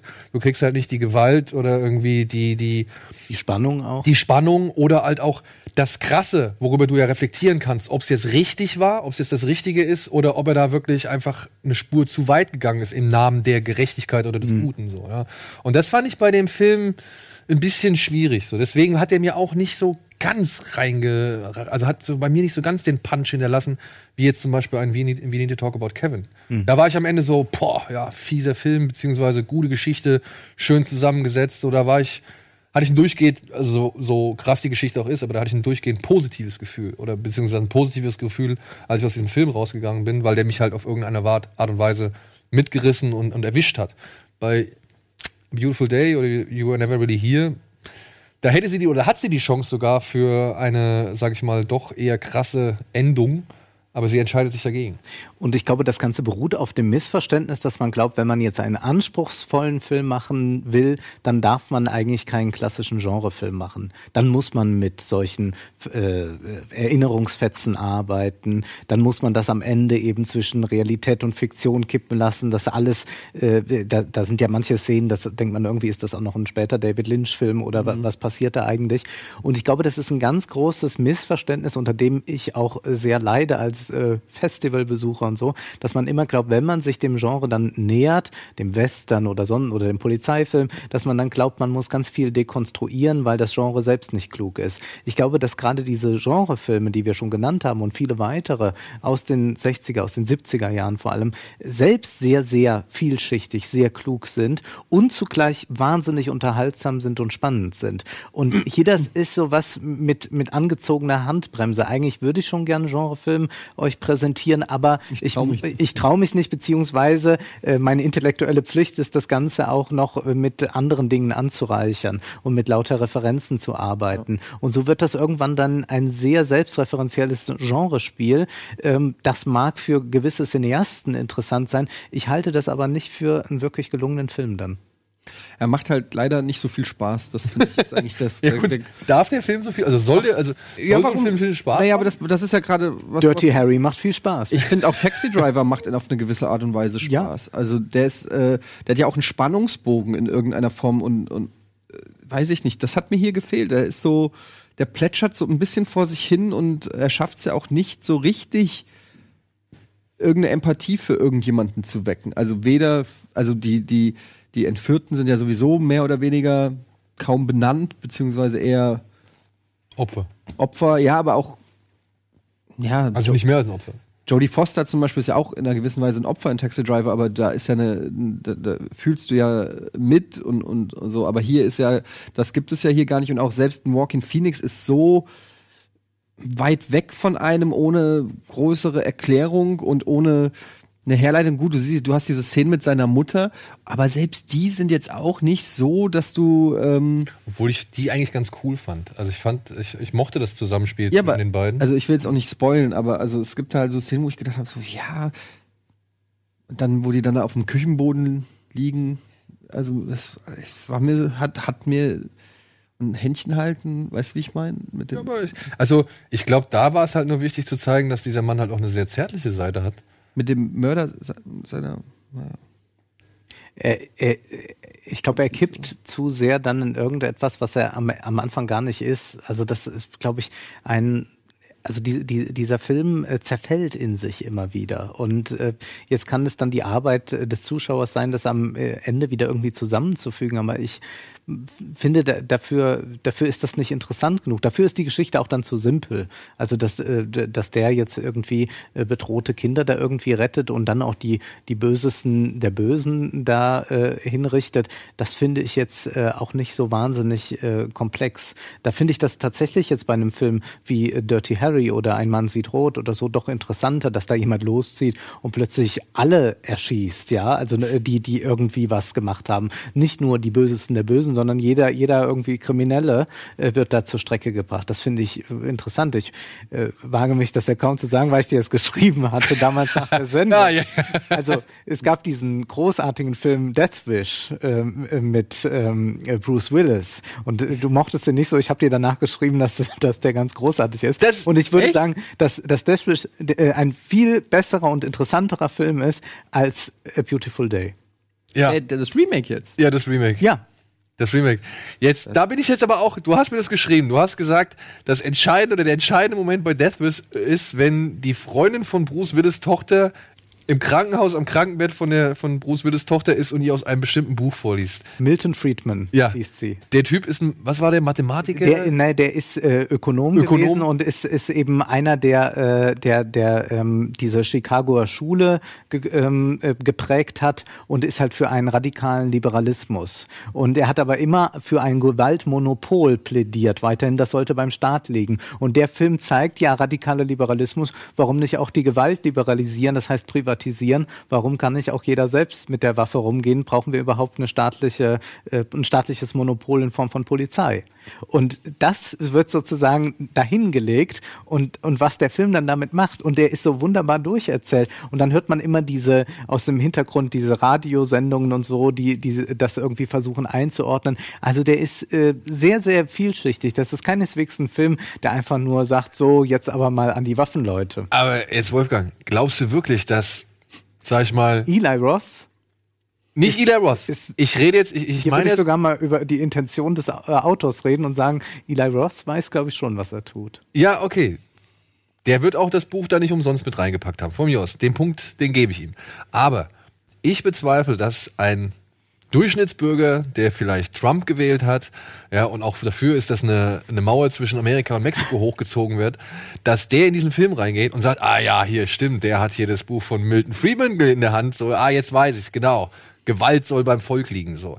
Also das sind halt so Sachen, die, finde ich, die fallen dir auf, die fallen vielleicht noch irgendwie eine Handvoll weiteren Leuten auf, aber ich glaube nicht, dass dem Durchschnittszuschauer genau sowas ins Auge fällt. Also sowas, glaube ich, fällt jetzt auch nicht äh, allen ins Auge. Nur ich glaube, dass man dem Film nicht den Vorwurf machen kann, dass er einfach ein Plädoyer äh, dafür ist, dass, äh, also es ist keine Werbung für die Waffenlobby. Ich glaube, das ist der Film tatsächlich nicht. Insofern könnte man sonst alle 70er Jahre Genreproduktionen als klare Plädoyers für, für, für die Waffenlobby oder so lesen. Und das Interessante ist eigentlich bei diesen Filmen wie Dirty Harry äh, oder Point Blank oder auch diese Sachen, die es äh, aus Frankreich gibt mit Belmondo, dass sie oft beides sind. Sie vertreten, also man kann sie nicht so einfach einordnen. Georg Seesten sagte mal, ja, sie sind manchmal links manchmal sind sie rechts und dann vertauschen sich wieder die, äh, die Rollen. Also das ist eigentlich hochkomplex, diese Filme. Und der Genrefilm, den sollte man nie unterschätzen. Denn was mich am Genrefilm eigentlich interessiert ist, dass es dort noch einen ganz starkes Beharren auf einem Subjekt gibt, das sich losmacht und versucht irgendwie heroisch zu werden in irgendeiner Form. Das kann natürlich auch eine vollkommen destruktive, ein destruktiver Heroismus sein, wie zum Beispiel in Taxi Driver. Aber das ist doch eine sehr interessante Sache, dass wir das heute auch wieder haben, auch in Serien über den Una-Bomber, diese Serie, die bei Netflix lief. Ähm, Es gibt sehr viele Beispiele und ich glaube, dass der Film einfach jetzt zu spät dran ist, A Beautiful Day. Der fängt jetzt an, das Subjekt zu dekonstruieren mit Erinnerungsfetzen und all das. Das ist eigentlich ein Diskurs, der schon, der, der schon lange wieder im Kino vorbei ist. Ähm, ich glaube, viel stärker ist jetzt diese Tendenz, äh, wo, gerade weil äh, die Digitalisierung und damit auch die Überwachung und all das zunimmt, dass es jetzt wieder mehr darum geht, kann sich sozusagen das Subjekt noch als Ganzes irgendwie behaupten und hat es die Möglichkeit, heroische Akte zu vollziehen. Das kann man jetzt im Einzelnen verurteilen, was da gemacht wird, aber man könnte sich im Prinzip auch so einen äh, 70er Jahre Genrefilm vorstellen, nur wird darin die Geschichte von, sagen wir, Edward Snowden oder Julian Assange erzählt oder so. Im Prinzip ist das wieder so ein Thema. Und deswegen finde ich den Genrefilm äh, so großartig. Und wenn man sieht, was in den 70er Jahren geleistet wurde oder auch noch äh, oder Ende der 60er, äh, Jean-Pierre Melville mit der Eiskalte Engel, mit Alain Delon oder so, das sind ja hinreißende Filme. Das ist eigentlich ganz große Kunst, auch wenn man das lange nicht so gesehen hat. Und ich glaube, an den, an diesen Vorbildern muss man A Beautiful Day messen und dann muss man sagen, da kann er nicht dran tippen. Ja, gut, wenn du es halt in dem Blickwinkel oder in die Perspektive packst, in die du es packst. Aber das machen ja auch nicht alle Leute, ne? Nein, aber ich glaube, dass gerade so ein, so ein Film wie, wie Death Wish eigentlich sehr viele Fragen aufwirft. Denn die, denn die Sache ist ja auch, dass äh, dieser Film doch sehr genau zeigt, ähm, dass die soziale Frage in äh, Chicago spielt das ganze Jahr, schon lange offenbar die Politik nicht mehr wahnsinnig interessiert und dass es dort ein großes soziales Elend gibt. Und das zeigt dieser Film, in dem Bruce Willis nämlich durch diese ganzen finsteren Ecken geht. Im Prinzip ist es nur ein, der Blick eines Mittelständlers darauf, aber, aber wir als Zuschauer sehen das trotzdem. Und das ist ja das Tolle, was so ein Genrefilm wie Good Time im letzten Jahr gemacht hat, ja. dass er eben auch das zeigt. Ich würde schon sagen, Good Time ist der bessere Film und sicherlich danke, auch danke. ist da die, die Botschaft klarer. Aber Eli Roth legt schon etwas bloß. Und das ist für mich schon etwas, was äh, ich eigentlich von Ideologiekritik erwarte. Und insofern finde ich den Film, äh, gerade weil er auch so schwer zu fassen ist, und vielleicht ist er doch ein kleines Plädoyer für Waffen und so, und, und er findet das natürlich auch ganz schön. Und wir müssen auch selbst zugeben, dass wir sehr gerne sehen, wenn im Film geschossen wird. Viel das lieber fast, als wenn geküsst wird. Du. Also, und, und das ist, glaube ich, etwas, wo er immer auch die, die, den Finger in die Wunde legt. Und deswegen würde ich Eli Ross nicht unterschätzen. Ich weiß es nicht. Ich kann leider nichts zu beitragen, weil ich, ich habe ähm, ich hab das Remake nicht gesehen. Aber kennst du den Charles Bronson-Film? Ja, den, klar. Toll. Ja. Und die werden immer schlechter werden ja. immer schlechter und ich glaube, das hängt damit zusammen, dass diese Rolle, die er da vertritt, die, die, die, die ist so total obsolet irgendwann. Und dann versucht man nachher in Teil 4 und 5, versucht man ihn dann auch ähm, mit der Wirtschaftswelt und mit der Modewelt und also mit dem größeren System in Verbindung zu Und da funktioniert das alles gar nicht mehr. Das ist irgendwie, du merkst wirklich, wie dieser Charles Bronson aus der Zeit fällt, von Film zu Film. Und das ist auch irgendwie, ja, traurig, aber auch, ja, beachtlich, wenn man ja, sich das ansieht. Und dann wurden natürlich aber auch die Schwerpunkte anders gesetzt. Mhm. Ne? Also ich meine, bei ich glaube, Deathwish 3 spielt ja nicht irgendwie auch eine Zukunft oder irgendwie sowas in so einer Art Endzeit, wenn, wenn die, die Systeme schon fast irgendwie verfallen sind.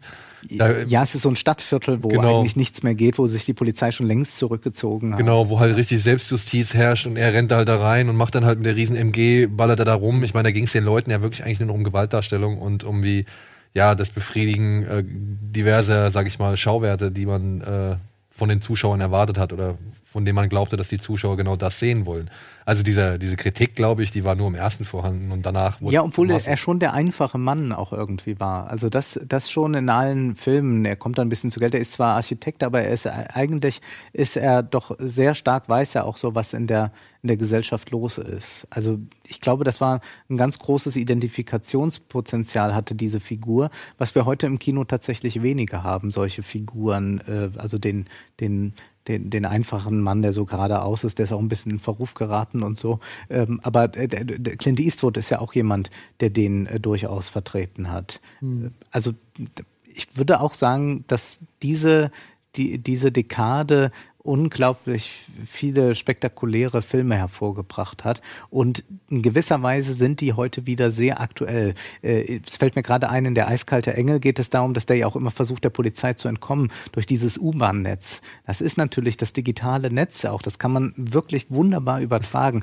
Das kann man mit diesen Filmen sehr, sehr gut tun und wird eine große Freude haben. Und wenn man die gesehen hat, dann vermisst man plötzlich im Kino der Gegenwart sehr viel. Ja. Aber glaubst du, ein Beautiful Day würde mit einer Figur wie Charles Bronson, also ich meine, Joaquin Phoenix entspricht ja nicht mehr diesem Typ, nee. den du beschrieben hast, ja. Und glaubst du, ein Beautiful Day würde mit so einer Figur eher funktionieren oder besser funktionieren, als jetzt diese, dieses, dieser Versuch eines, ja, Psychogramms, sage ich jetzt mal?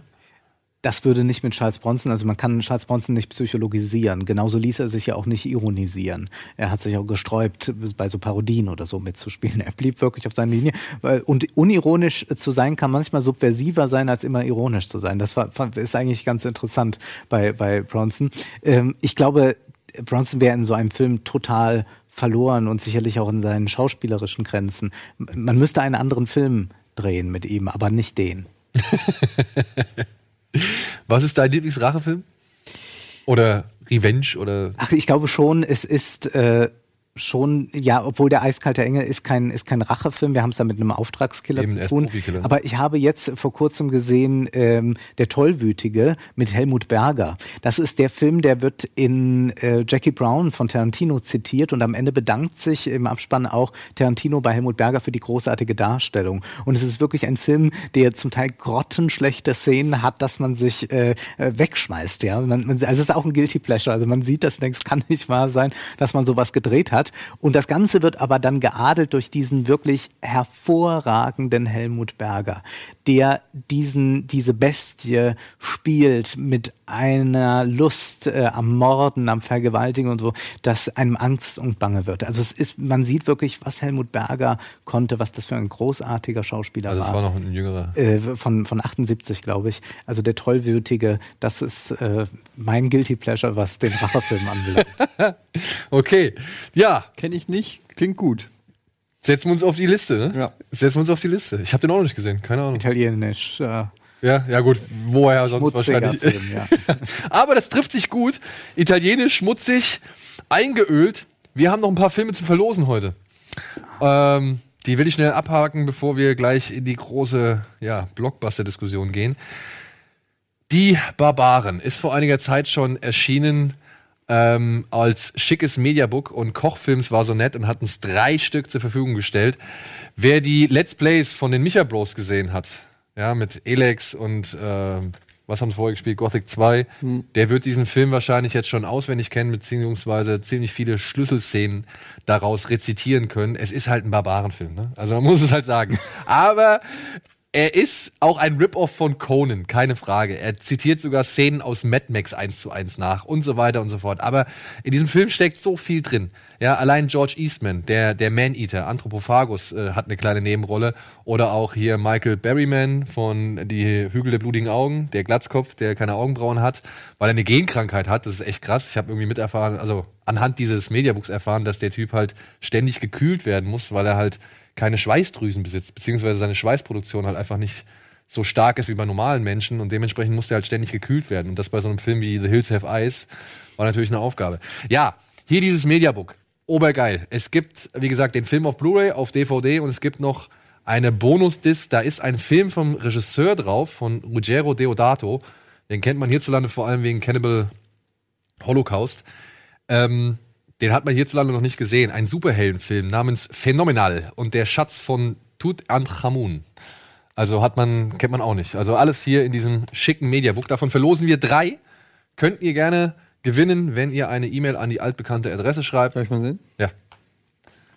Mit dem Begriff Paul Power, denn die Hauptrollen spielen David und Peter Paul, zwei Heavylifter bzw. Bodybuilder, die ja im Zuge von Arnold Schwarzenegger auch groß wurden. Und ihr größter Auftritt war in Natural Born Killers. Aber haben es nie in den finalen Film geschafft, denn Oliver Stone hat ihre Szene, ein Interview mit Robert Downey Jr., leider rausgeschnitten. Kann man sich aber im Bonusmaterial von äh, Natural Born Killers angucken. Hier, wie gesagt, ich hab's mir, ich habe das Ding zu Hause, ich hab's angeguckt. Es gibt einen herrlichen Audiokommentar von zwei Filmredakteuren dazu, der richtig viele ähm, Infos bereithält. Und ansonsten der Film ist halt für mich als jemand, der mit damit aufgewachsen ist, halt ein Riesenspaß. Ein Riesenspaß. Und um etwas für die Kontroverse zu tun, verlosen wir direkt noch hinterher Star Wars. Episode 8, die letzten Jedi. Gemeinsam, wir haben von Disney haben wir zwei Blu-rays, eine DVD und eine 3D Blu-ray-Box geschickt bekommen. Ähm, könnt ihr gewinnen, wenn ihr uns eine E-Mail schickt mit dem Betreff Porks an ja, kinoplus at rocketbeans.tv. Und ich muss sagen, ich habe mir die jetzt angeguckt, das Bonusmaterial. Ich weiß nicht, hast du Star Wars 8 gesehen? Natürlich. Und? Was sagst du? Bist du jemand, der das auch kritisch sieht mittlerweile? Oder ist dein Star Wars Herz nie so groß gewesen, als dass es irgendwie. Mein Star Wars Herz war nie so groß, aber ich sehe den auch noch dazu kritisch. ja? Ja. Aufgrund von? Ich glaube, dass man hier sieht, dass der Film sich gar nicht vom Fleck bewegt. Also der, Im wahrsten Sinne des Wortes. ja. Also ich, ich finde finde ihn doch etwas zäh. Ich habe ihn auch mal ausführlich analysiert. Also ich glaube, es ist schon ein ganz großes äh, Problem auch, dass man da an den Alten hängt und die Jungen aber auch nicht irgendwie äh, Ja, die muss man halt. kommen. Ja. Ist halt so ein bisschen die Weiterführung. Ne? Also, es ist, glaube ich, wenn du über so viele Generationen jetzt eine Serie hast, kommst du irgendwann an die, an die Hürden. Aber J.J. Abrams hat auch einen ganz soliden Grundstein gelegt. an ja. dem aber auch alle rumgemeckert haben, dass es halt. Ja, das aber, halt aber da hättest du ja drauf aufbauen können. Aber du bist ja jetzt bei Episode 9 bist ja keinen Schritt weiter. Also bist ja zwischen. Also Episode 9 könnte ja direkt an Episode 7 anschließen. Wissen wir nicht. Naja, was, hat- was, Es ist so gut wie nichts passiert. was ist denn jetzt neu? Ja, okay, er hat wahrscheinlich. Also, er hat die Altlasten von Episode 7 meiner Ansicht nach aus dem Weg geräumt. Die da wären? Ja, Snoke zum Beispiel. Er hat in Episode 7 keine Rolle gespielt. Ja, warum muss er dann in Episode, also warum muss er noch weiter eine Rolle spielen? Er wurde ja Macht er schon. ja nicht. Ja, eben. Aber das sage ich ja. Es spielt nichts eine Rolle. Nichts. Es ist alles einfach nur gestreckte Zeit. Ja, es ist einfach gestreckte Star Wars Zeit. Es, es passiert einfach. Es geht um nichts. Es passiert nichts. Tut mir leid. Ach, egal. Ja, wenn ihr wollt, wie gesagt, könnt ihr zwei Blu-rays, eine 3D Blu-ray und ein, eine DVD gewinnen. Ich muss aber sagen, das Bonusmaterial, ich habe mir diese Dokumentation oder dieses Making-of angeguckt, ähm, The Director and the Jedi, und das fand ich ziemlich, ziemlich geil, weil das einen Einblick in den Film gebracht hat, den ich von relativ wenigen Making-ofs kenne. Also man kann Heart of Darkness natürlich jetzt irgendwie anführen, das äh, wahrscheinlich weiterhin als große Benchmark oder als großer Meilenstein im Bereich des Making-ofs gilt. Aber hier, The Director of the Jedi, das ist schon sehr gut gemacht. Und ich fand auch, ähm, welche Szenen sie genommen haben, die Szenen oder die ganzen Bilder, die man mit Carrie Fisher irgendwie sieht und wie dann mit ihr gesprochen wird. Oder aber auch, wenn Luke, ähm, ähm, Mark Hamill auf ähm, Frank Oz trifft, wenn er zum ersten Mal da, da ist, um halt Yoda zu impersonieren. Fand ich auch ziemlich, ziemlich cool. Ich hatte teilweise echt Tränen bei diesem Making-of in den Augen, weil ich es halt einfach so rührend fand. Und ähm, Einblicke, die man halt bisher bei so einem Film oder gerade in dieser Größenordnung selten sieht, weil sonst sind es immer meistens immer so Featurettes, die sich auf eine, eine Sache konzentrieren. Und hier gehen sie wirklich komplett einmal die ganze Geschichte des Films durch. Fand ich beeindruckend. Auch halt auf die Kontroverse mit, wie, wie Mark Hamill halt die Figur gesehen hat, beziehungsweise wird sehr oft thematisiert, dass er nicht damit einverstanden war und warum er da nicht mit einverstanden war und so.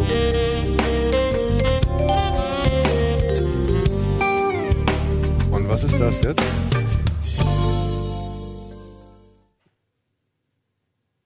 Hey. Ja, gut. Dann. Da hat wohl im Hengi-Hauptquartier jemand die falsche Taste gedrückt. Da hat so. im Hengi-Hauptquartier jemand die falsche Taste gedrückt. Gut, gebt uns die, Grund, äh, die Genugtuung, den Grund, jetzt einfach mal in die Werbung zu gehen und wir melden uns gleich zurück mit, ja, Dennis, der sich uns anschließen wird und dann einem großen, ausführlichen Talk zu Avengers Infinity War.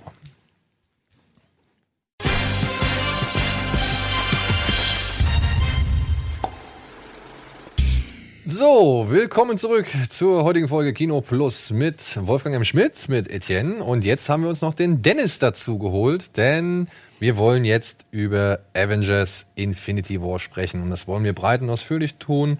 Das wollen wir mit allen möglichen Facetten, die uns zur Verfügung stehen, tun. Und das wollen wir auch so fair wie möglich tun, ne? ja, aber liebe Freunde, es bringt nichts, bei diesem Film jetzt irgendwie großartig mit vorgehaltener Hand zu diskutieren oder zu sprechen. Deswegen werden wir jetzt keine oder werden wir jetzt nicht viel Zeit mit spoilerfreien Parts verschwenden. Wir werden jetzt einfach mal kurz zum Besten geben, was jeder von uns von diesem Film hält. Spoilerfrei. Und danach solltet ihr euch einfach nichts mehr anhören, wenn ihr diesen Film noch nicht gesehen habt und ihn so, ja, ahnungslos wie möglich sehen wollt. Denn egal, was wir zu diesem Film sagen, es wird zu viel sein. Und es wird den, sag ich mal, Eindruck ein wenig schmälern, wenn ihr zu viel wisst. Dementsprechend wollen wir euch das nicht vorwegnehmen. Also, wenn es euch gar nicht interessiert, ab jetzt muten, ausschalten, was weiß ich. Oder halt, ja, Gefahr laufen, Details zu erfahren, die ihr vielleicht selbst im Kino gern erlebt hättet. Wer fängt denn an? Der Gast. Soll ich anfangen? Ja. Dieser Film ist ja ein Superheldenkonglomerat. Also alle Superhelden, die das Marvel-Universum so zu bieten hat, oder fast alle, kommen in diesem Film vor. Jetzt könnte man höflich sagen, dieser Film ist wie eine Patchwork-Decke, aber ich bin nicht so höflich. Ich würde eher sagen, das ist ein Flickenteppich. Ja, das ist ein Film, der nur aus Versatzstücken besteht, die irgendwie lose zusammengenäht werden und daraus macht man dann so etwas wie einen Mega-Blockbuster. Und das merkt man diesem Film, dieses Kalkül, merkt man diesem Film recht bald an und deswegen fand ich ihn wenig unterhaltsam. Was? Nein, ich, ich, das klingt schon fast nach Schlusswort. Nein. Ja, ja Dennis. Ich fand ihn ähm, okay. Ich bin nicht enttäuschend rausgegangen. Ich bin aber auch nicht rausgegangen, wie ich zum Beispiel nach dem ersten Avengers rausgegangen bin. Ich habe ähm, großen Respekt vor, vor den Russos und auch vor der ganzen, vor dem ganzen Marvel-Universum, dass sie es geschafft haben, irgendwie 18 Filme mit einem doch einigermaßen sinnvollen Film zu Ende zu bringen, zusammenzuführen und zumindest zu versuchen, dass jede Figur dort irgendwie so seinen sein, sein Moment bekommt. Ähm, ich habe auf jeden Fall ein paar Mal gelacht. Ich war ein paar Mal tatsächlich mehr investiert, als ich es gedacht hätte. im Großen und Ganzen hat mich der Film aber dann doch eher nicht, nicht so gepackt, dass ich mit einem Grinsen rausgegangen bin und sagte, ja, das war jetzt Infinity War, weil es war einfach, es war sehr viel. Ich glaube, Marvel hat mit dem Film tatsächlich so seine Kapazität erreicht, ähm, große, massive Comic-Momente auf Leinwand zu bannen, ohne möglicherweise einen vier bis fünf Stunden Film zu machen. So, das, das Positivste an dem Film sehe ich halt dann noch am, am, am, am Bösewicht. Ich fand, dass man halt dem wirklich die Zeit eingeräumt hat, nachdem man ihn so lange irgendwie im Schatten gehalten hat. Ähm, es ist nicht gut, es ist nicht schlecht, es ist ähm, jeder, der sich damit sowieso nicht irgendwie ähm, eine Beziehung zu diesem Film und den Charakteren hat, der wird sowieso wahrscheinlich dann auch jetzt nicht mehr ins Kino gehen. Äh, die Leute, die, die Hardcore-Fans sind, die werden es feiern als, als einfachen Blockbuster. Und äh, jeder, der irgendwie ein bisschen Anspruch sucht, wird wahrscheinlich irgendwo in der Mitte sich, sich positionieren und sagen, ja, es gibt was Gutes, es gibt was Schlechtes, aber es ist jetzt kein, kein Meisterwerk. Ähm, nicht, nicht der große, äh, das große Eventende, was man sich vielleicht gewünscht hätte, obwohl es schon zumindest im kleinen Ansatz eine gewisse Endgültigkeit irgendwie doch schon durchzieht. Ja, also, ähm, hm, ich fand ihn ganz nett. So, wie ich, aber für mich ist, ist der genauso wie alle anderen Marvel-Filme. So, also da, der, der sticht jetzt weder mega krass heraus, noch fällt er total ab. Ähm, es ist für mich eigentlich genau das, was ich erwartet habe von dieser Big Mac-Soße, ähm, die man einfach kennt mittlerweile, die einem zehn Jahre lang angeboten wurde, von der man genau weiß, was man kriegt. Und ab und zu habe ich auch mal Bock auf einen Big Mac. Danach fühle ich mich meistens schlecht und denke mir, ich muss mal wieder was Gescheites essen. ähm, und, und, und ja, so, so, so ist auch, also ich, ich meine, der Film hat eine riesen Herausforderung. Das hat er sich halt selber auferlastet. Das ist sozusagen ähm, die Büchse der Pandora, die er selber geöffnet hat, indem sie diese diese vielen Charaktere ähm, eingeführt haben und die dann auch logisch zusammenbringen wollen. Man sieht es schon an diesem Poster. Es ist eigentlich nicht machbar, äh, weil du hast einfach nur zweieinhalb Stunden Zeit und es, du kannst nicht den ganzen Persönlichkeiten dort gerecht werden. Das heißt, irgendwas muss auf der Strecke bleiben. Und jeder dieser, im Gegensatz zu, zu den DC-Filmen, hat ja jeder dieser Typen einen eigenen Film, also vielleicht auch eine eigene Fanbase und eigene Leute, die den mögen und so. Und ähm, ich sehe nicht, wo da jeder befriedigt werden kann. Ähm, der Film hat es versucht, jedem irgendwie eine Aufgabe zu geben. Da habe ich aber mir auch, da, da habe ich mir mehr erhofft, wenn man sich jetzt mal zum Beispiel die alte Spielberg-Schule oder so anguckt, wo ähm, das, haben, das machen auch die Star Wars-Filme irgendwie noch besser, wo du das Gefühl hast, hier passiert was und da passiert was. Aber das ist noch mehr miteinander connected. Das, da ist noch mehr Suspense, da ist noch mehr Spannung für den Zuschauer. Hier waren das schon fast ähm, teilweise in sich abgeschlossene Dinge, wo ich das Gefühl habe, die ja, die sind jetzt da und plötzlich beamen sie sich hier aufs Schlachtfeld. Aber da war jetzt kein krass, also da, der Zusammenhang hat mir da einfach, da, da hätte ich mir mehr Zahnrädchen gewünscht, die da irgendwie sinnvoller ineinander greifen. Ähm, natürlich, und das kann man nicht anders sagen, ist das irgendwo auch äh, unterhaltsam, ja, aber das ist nicht der, das ist halt einfach nicht der Maßstab, für, nach dem ich suche, weil unterhaltsam ist, ist so einfach.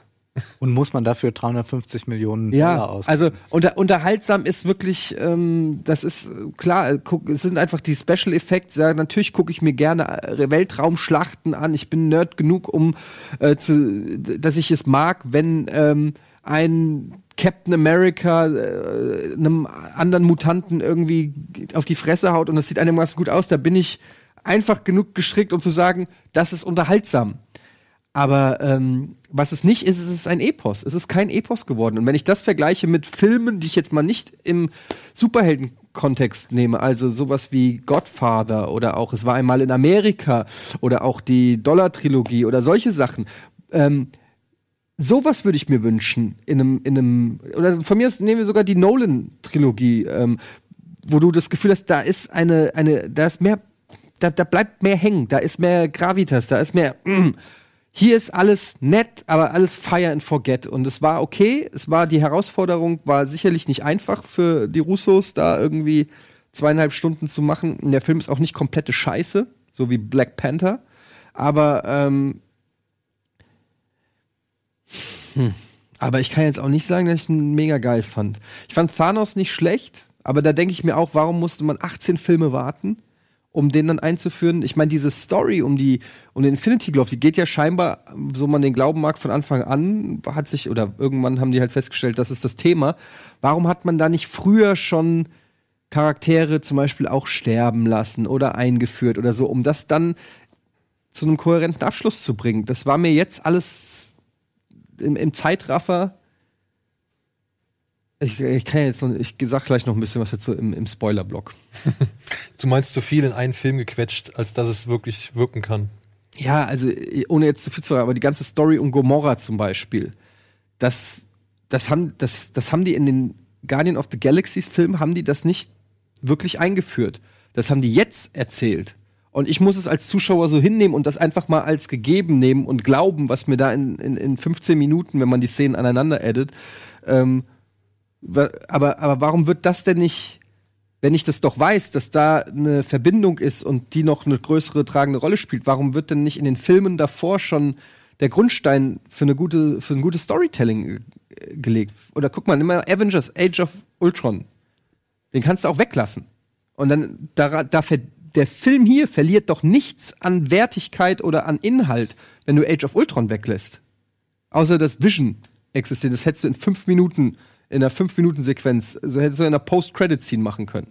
Oder in einem der anderen Filme wunderbar. Ja, also das, weißt du, das meine ich. Da wurde, da wurde auch viel, viel Zeit verschwendet, um dem Film vielleicht das Finale zu bieten, äh, oder der, der, der Reihe das Finale zu bieten, was, was, was vielleicht würdig gewesen wäre. Ja, ja ich meine, ich bin aus dem ersten Avengers, da bin ich rausgegangen, ich war geflasht. Fand es cool, wie das alles zusammengefügt wurde, dass jeder da seine Zeit hatte, dass das Spaß war, dass das Action war, dass das nicht alles zu ernst war, aber auch nicht allzu albern.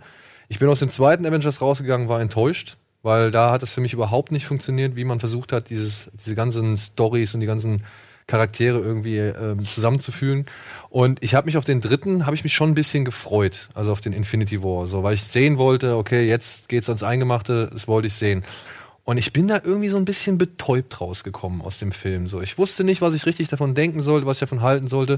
Und mittlerweile habe ich so mein Gefühl äh, schon ein bisschen besser einordnen können. Für mich fühlt sich dieser Film halt leider nicht wie das große Epos an, sondern eben nur wie ein Teil.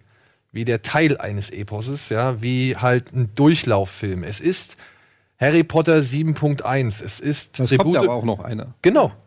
Es ist Tribute von Panem 3.1. Es ist, äh, was haben sie noch aufgesplittet? Oder von mir aus, es ist Matrix 2.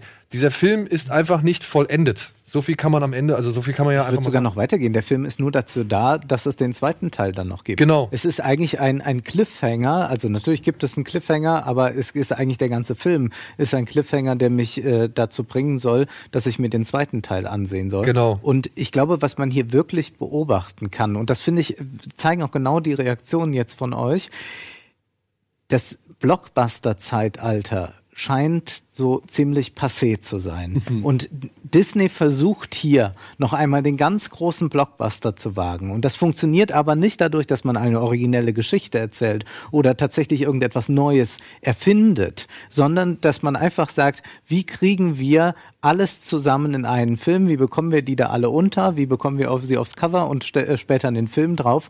Und dann glaubt man, hat man dadurch einen Blockbuster, weil dann ganz, weil viel hilft viel. Aber das ist, glaube ich, äh, ein absolut absoluter Trugschluss. Und ich glaube, man kann eigentlich etwas sehen, der, ähm, der Wirtschaftsjournalist äh, Chris Anderson hat das äh, mal Kaffeepauseneffekt genannt. Früher hatten Kino-Blockbuster einen Kaffeepauseneffekt. Das heißt, in der Kaffeepause unterhielt man sich unter Kollegen, Mitschülern, Kommilitonen über den aktuellen Film. Das war bei Titanic so, das war noch bei Forrest Gump so, das war bei Jurassic Park, Der Weiße Hai. Und wenn wir jetzt fragen, ja, welcher Film war das dann aktuell, wo man das wirklich noch hat, wenn man nicht nur unter Nerds sich befindet, dann wird das sehr schwierig. Dann gibt es vielleicht noch Avatar. Den haben noch alle irgendwie gesehen. Das war noch der Blockbuster, der durch diese neue Technik natürlich die Leute angezogen hat. Und dann ist es aber aus. Und diese Filme, die danach gekommen sind, sind zwar auch noch wahnsinnig erfolgreich und all das, aber diesen Kaffeehausen, äh, äh Kaffeepauseneffekt haben sie nicht mehr. Und Chris Anderson sagt, wir haben heute eine Bewegung,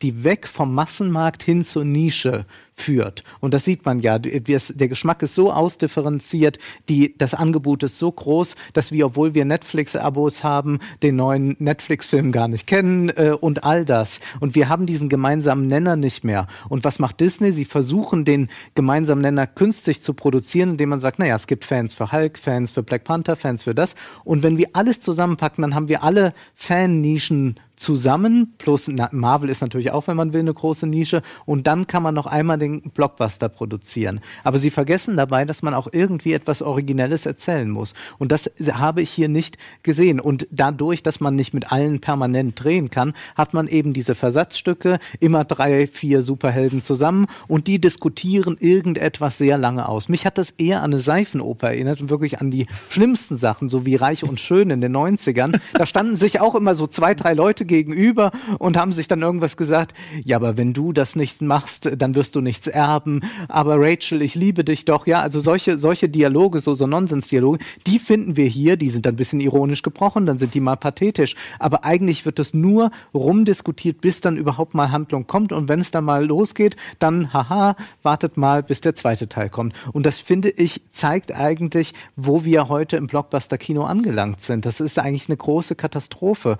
Und ähm, ich finde das auch sehr traurig eigentlich. Ähm, es ist gar nicht so, dass ich jetzt äh, gegen Marvel unbedingt schießen will oder so, aber ich glaube, diese Disneyfizierung des Kinos, die wir gerade erleben, das ist etwas ganz Problematisches, gerade für die Comics. Ich habe von Comics äh, kaum Ahnung, habe Comics als Kind oder so nie gelesen, aber ich weiß äh, zum Beispiel von Grant Morrison, der dieses äh, 500 Seiten Buch über Superhelden geschrieben hat, was Comics einmal in den 50er, 60er, 70er Jahren waren. Da hat man auch ganz Subversives zum Teil untergebracht. Das war äh, natürlich oft übers Ziel hinaus, aber getroffen hat's doch irgendwie der Schuss, ja.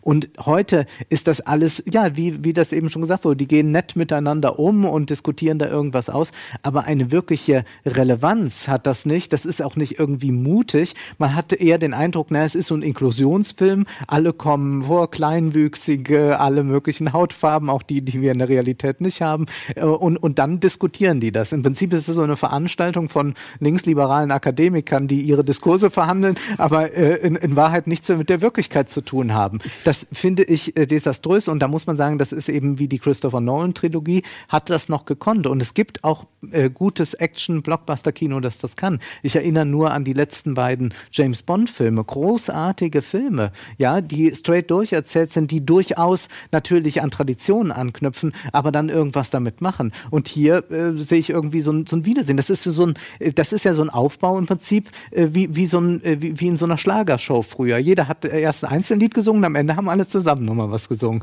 Ja, das ist, ist ein Medley. Es ist ein Medley, aber kein Film. Ich würde sogar den, den Vergleich innerhalb von Marvel sogar aufmachen, was ich, ich letztens geteilt habe, die Szene in Civil War, wo alle um einen Tisch rumsitzen und diese Akkorde diskutieren, wo einer sagt, ja, sollen wir, sollen wir uns dem, dem, dem Staat unterordnen oder mhm. sollen wir nicht? Das sind halt zehn Minuten, wo nur diskutiert wird, aber auch ernsthaft, mhm. was ja in diesem Film gar nicht mehr vorkam. Ja. Nee, die Menschheit kommt auch gar nicht mehr vor. Nee. Hin und wieder erinnern sie sich, ach ja, da gibt es so ein Genozid geben, müssen wir irgendwas tun.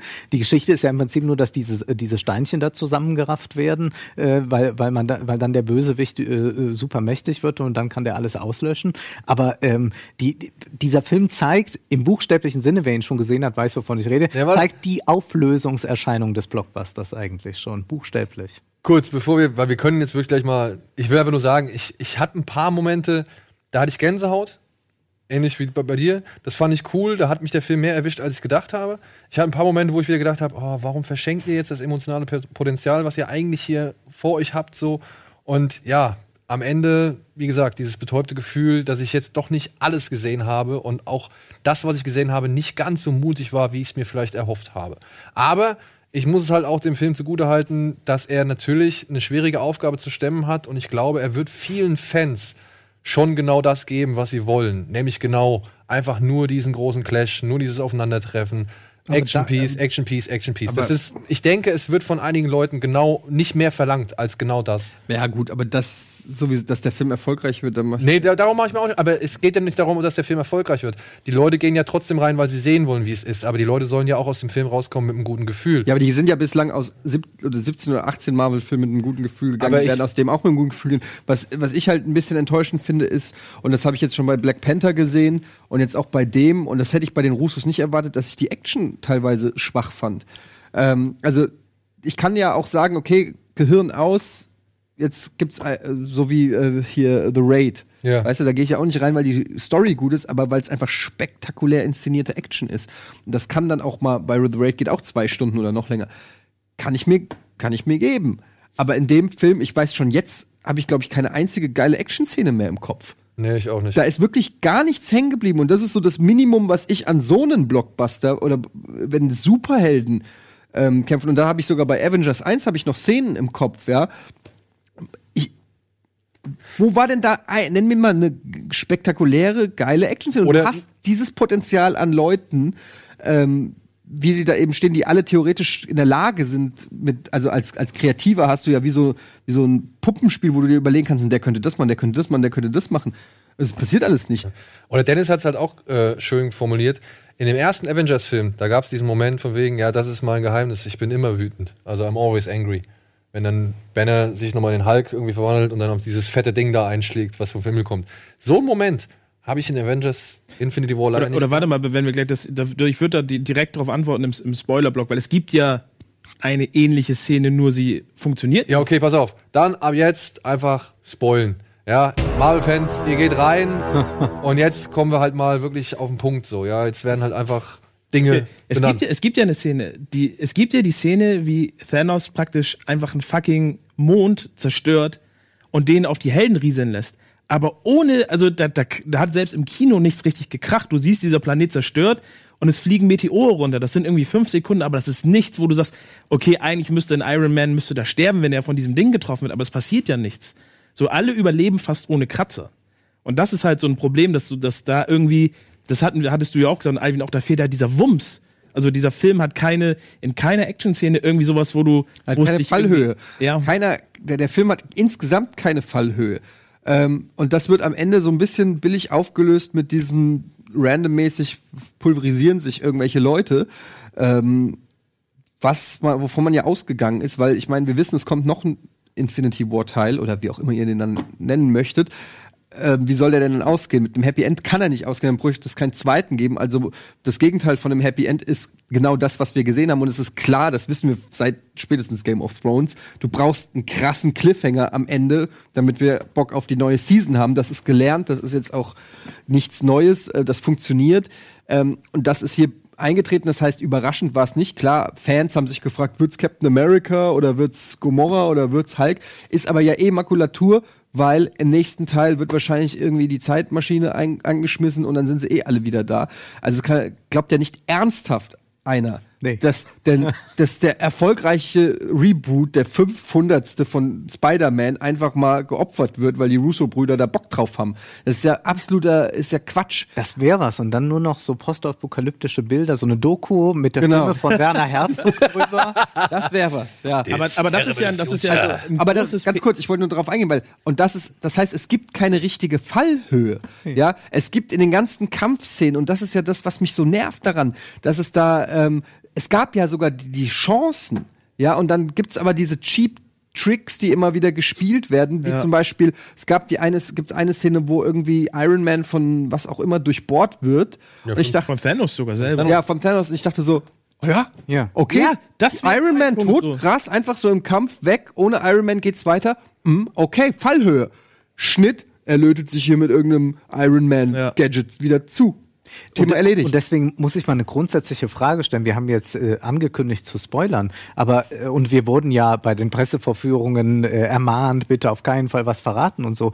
Ehrlich gesagt, ich wüsste überhaupt nicht, was ich denn hier großartig spoilern soll. Ich kann natürlich sagen, wie dieser Cliffhanger da am Ende äh, gestrickt ist, aber ansonsten ist das tatsächlich geschieht so wenig und so viel, so wenig irgendwie Relevantes dann für das Fortkommen der Story, dass ich gar nicht wüsste, wenn ich, was soll ich dann jetzt hier verraten? An, äh, wo irgendjemand schockiert ist. Also gut, dass die eine oder andere Figur Blessuren davonträgt, ist ja wohl jedem klar.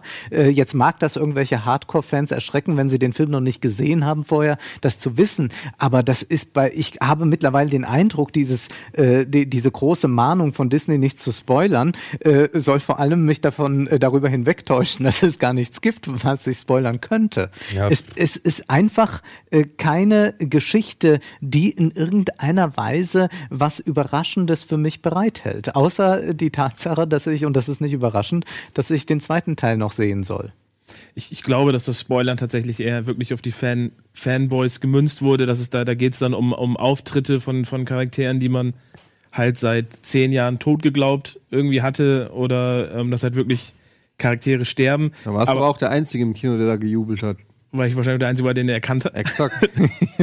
ähm, aber ich glaube, dass, diese, dass Marvel sich diese Fallhöhe auch selber mit ihrer ungeschickten PR teilweise auch kaputt macht. Weil wenn ich irgendwie so einen Film rausbringe, wo es von Anfang an heißt, ja, da sterben Leute und im nächsten Artikel auf Screen Rant sehe ich, dass, dass, dass Chris Evans sagt, ja, mein Vertrag geht aber noch so lange und äh, James Gunn sagt, ja, aber Gamora wird ja in Guardians of the Galaxy 3 auch einen wichtigen Teil spielen und ich bin mittlerweile überzeugt, dass die auch wiederkommt. Die ist einfach in diesem Stein gefangen, sage ich euch. So, die ist, die ist, die Seele ist in diesem Stein drin und irgendwann kommt jemand und bricht den Stein auseinander und die lebt wieder. Boah, das wäre natürlich, das wäre auch noch richtig geil. Aber findet ihr das nicht total lachhaft, dass das eigentlich jetzt heute Blockbuster-Kino ist, dass man im Prinzip, das, das war das Kriterium früher wirklich für schlimme Seifenopern oder das war dann irgendwie Dallas, dann lief Dallas Genau. nicht mehr so gut, als Bobby Ewing starb und dann war das alles nur geträumt, dann kam er wieder zurück und so. Das hat man ja in, in auch in, Ja. in, in ZDF-Serien Variationen erlebt und, und so. Also, und das ist jetzt sozusagen, äh, wie, wie diese Blockbuster funktionieren. Ich finde das wirklich äh, sehr besorgniserregend, weil ähm, man mir man kreidet mir immer an. Ich habe ja auch mal ein Video gemacht, äh, warum Marvel-Filme eine Plage sind und habe da viel Kritik für geerntet und all das. Aber ich muss sagen, ich tat das alles aus Liebe, aus Liebe zum Blockbuster-Kino auch. Und ich kann wirklich für dieses Blockbuster-Kino eigentlich keine Liebe mehr aufbringen, weil ich entweder gelangweilt, verärgert bin und ich einfach auch für, für doof verkauft werde. Also das ist ja zum Teil, ist das ja ganz schlechtes Produktmarketing. Also so, so, so kann man ja keine fünfjährigen äh, überredenden Lutscher zu kaufen, aber offenbar funktioniert das immer noch und ich das ist aber sehe bei Twitter laufend, ja, der hat doch noch mal einen Vertrag unterschrieben und jetzt geht's nochmal weiter und denke ich, ja, aber hör das ist auf. ja die große Frage. Ich, du, ganz ehrlich, ich möchte mit dir in Urlaub fahren, wenn ich das höre. Also das ist wirklich, äh, ohne Scheiß, das ist ja, ist ja fantastisch, das so zu hören. Aber auf der anderen Seite möchte ich auch mal dann die Frage stellen, weil ich habe ja auch ähnliche Sachen gesagt und auch viel Kritik geerntet und immer, äh, werde immer reduziert auf meinen Marvel-Hass, als ob der so plump ist, dass er einfach, dass ich einfach, was ja Quatsch ist, weil ich sag ja auch oft genug, auf welche bescheuerten Filme ich stehe, um doch mal zu untermauern, dass es mir nicht darum geht, dass ich versuche, mich intellektuell über irgendwelche Blockbuster zu stellen, sondern einfach, dass da äh, mir zu wenig Substanz ist. Aber letztendlich muss man ja auch sagen, dass diese Filme unfassbar erfolgreich sind. Ich könnte mir vorstellen, dass es der erfolgreichste Film der Geschichte wird, whatever.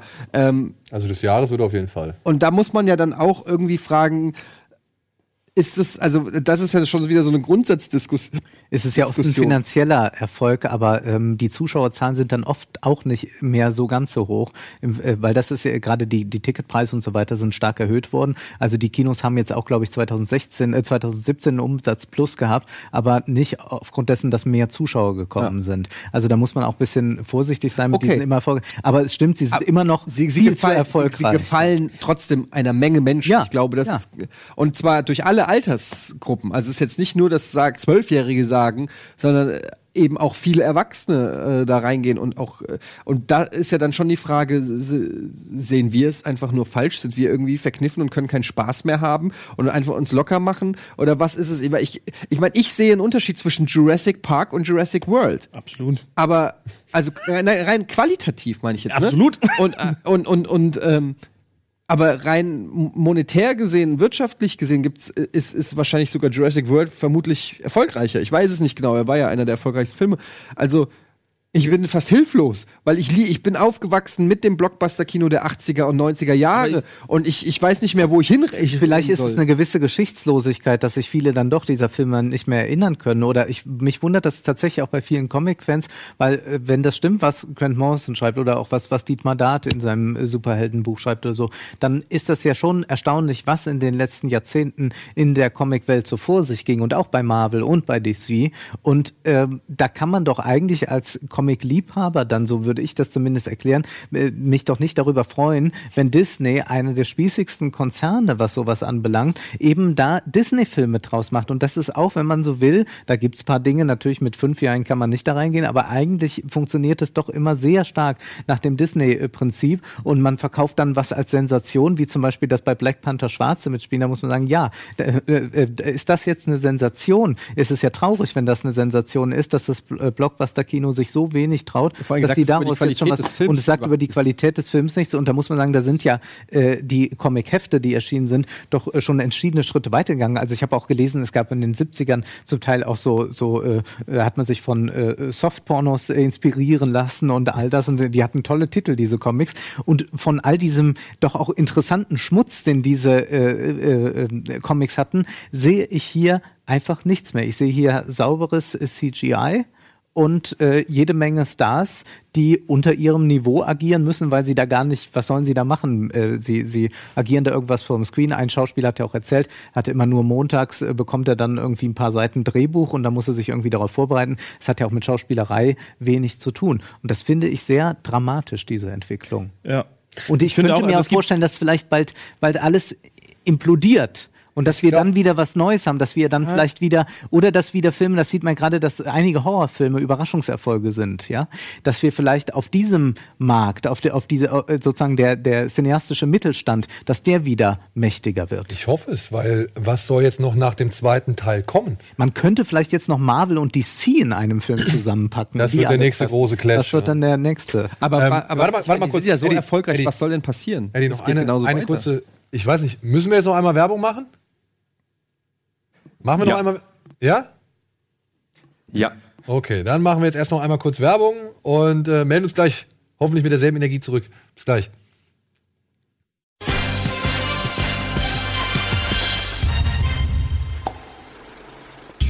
So, wir sind noch weiter im Gespräch zu Avengers Infinity War mitten im Spoiler-Part. Ich hoffe, hier steht noch irgendwo, hier wird es noch gleich hoffentlich eingeblendet. Mach's, zack, genau. Also ich, es gibt so viele Sachen, zu denen ich was sagen will. Ähm, zum einen finde ich, ähm, was erstaunlich ist, dass, dass diese Tode praktisch, dass, dass Disney und Marvel machen den gleichen Fehler, den sie vor fünf bis zehn Jahren im Comic schon gemacht haben. Captain America ist ja in Civil War sozusagen erschossen worden und tauchte dann fünf Jahre später auf. Spider-Man ist gestorben, tauchte wieder auf. Und immer haben die Fans gesagt, ja, warum, warum holt ihr ihn wieder? Und selbst im Comic hat Marvel diese Ernsthaftigkeit nicht mehr, dass die Fans sagen, ja, wenn da einer stirbt, zwei, drei Jahre, dann kommt die neue Comicreihe, dann ist er sowieso wieder da. Deshalb wundert mich das, dass sie es tatsächlich im Film genauso machen.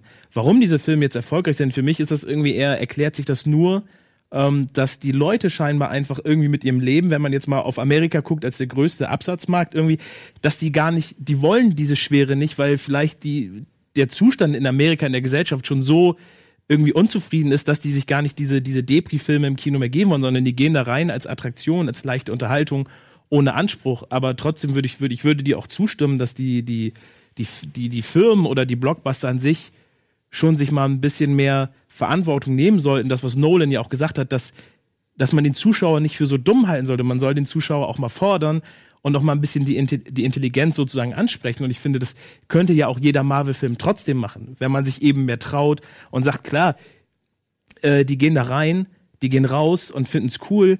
Aber wenn sie rausgehen und aber gleichzeitig vielleicht irgend noch was mitnehmen, irgendwas, wo sie ein paar Tage eben länger drüber nachdenken und nicht nur in der Kaffeepause, dann wäre ja allen viel mehr geholfen.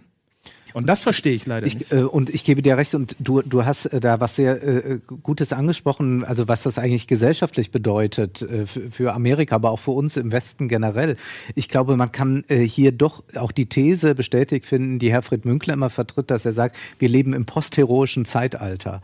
Und wir wollen nicht mehr diese Figuren, über die wir eben gesprochen haben, in den 70er Jahren, die der was machen, die werden eher dekonstruiert und stattdessen äh, delegieren wir das Heroische an Superhelden und die sollen sich darum kümmern und wir Menschen sind höchstens noch Zuschauer. Hier in dem Film kommen, kommen wir Menschen ja gar nicht mehr im Prinzip Nee. vor. Und das ist, glaube ich, eine ganz heikle Situation, dass es eigentlich so weit weg vom Menschen geht und man alles Heroische, zu dem der Einzelne durchaus in der Lage wäre, äh, wegdelegiert. Und insofern ist das natürlich ein auch sehr trauriges Zeichen unserer Zeit, diese Filme.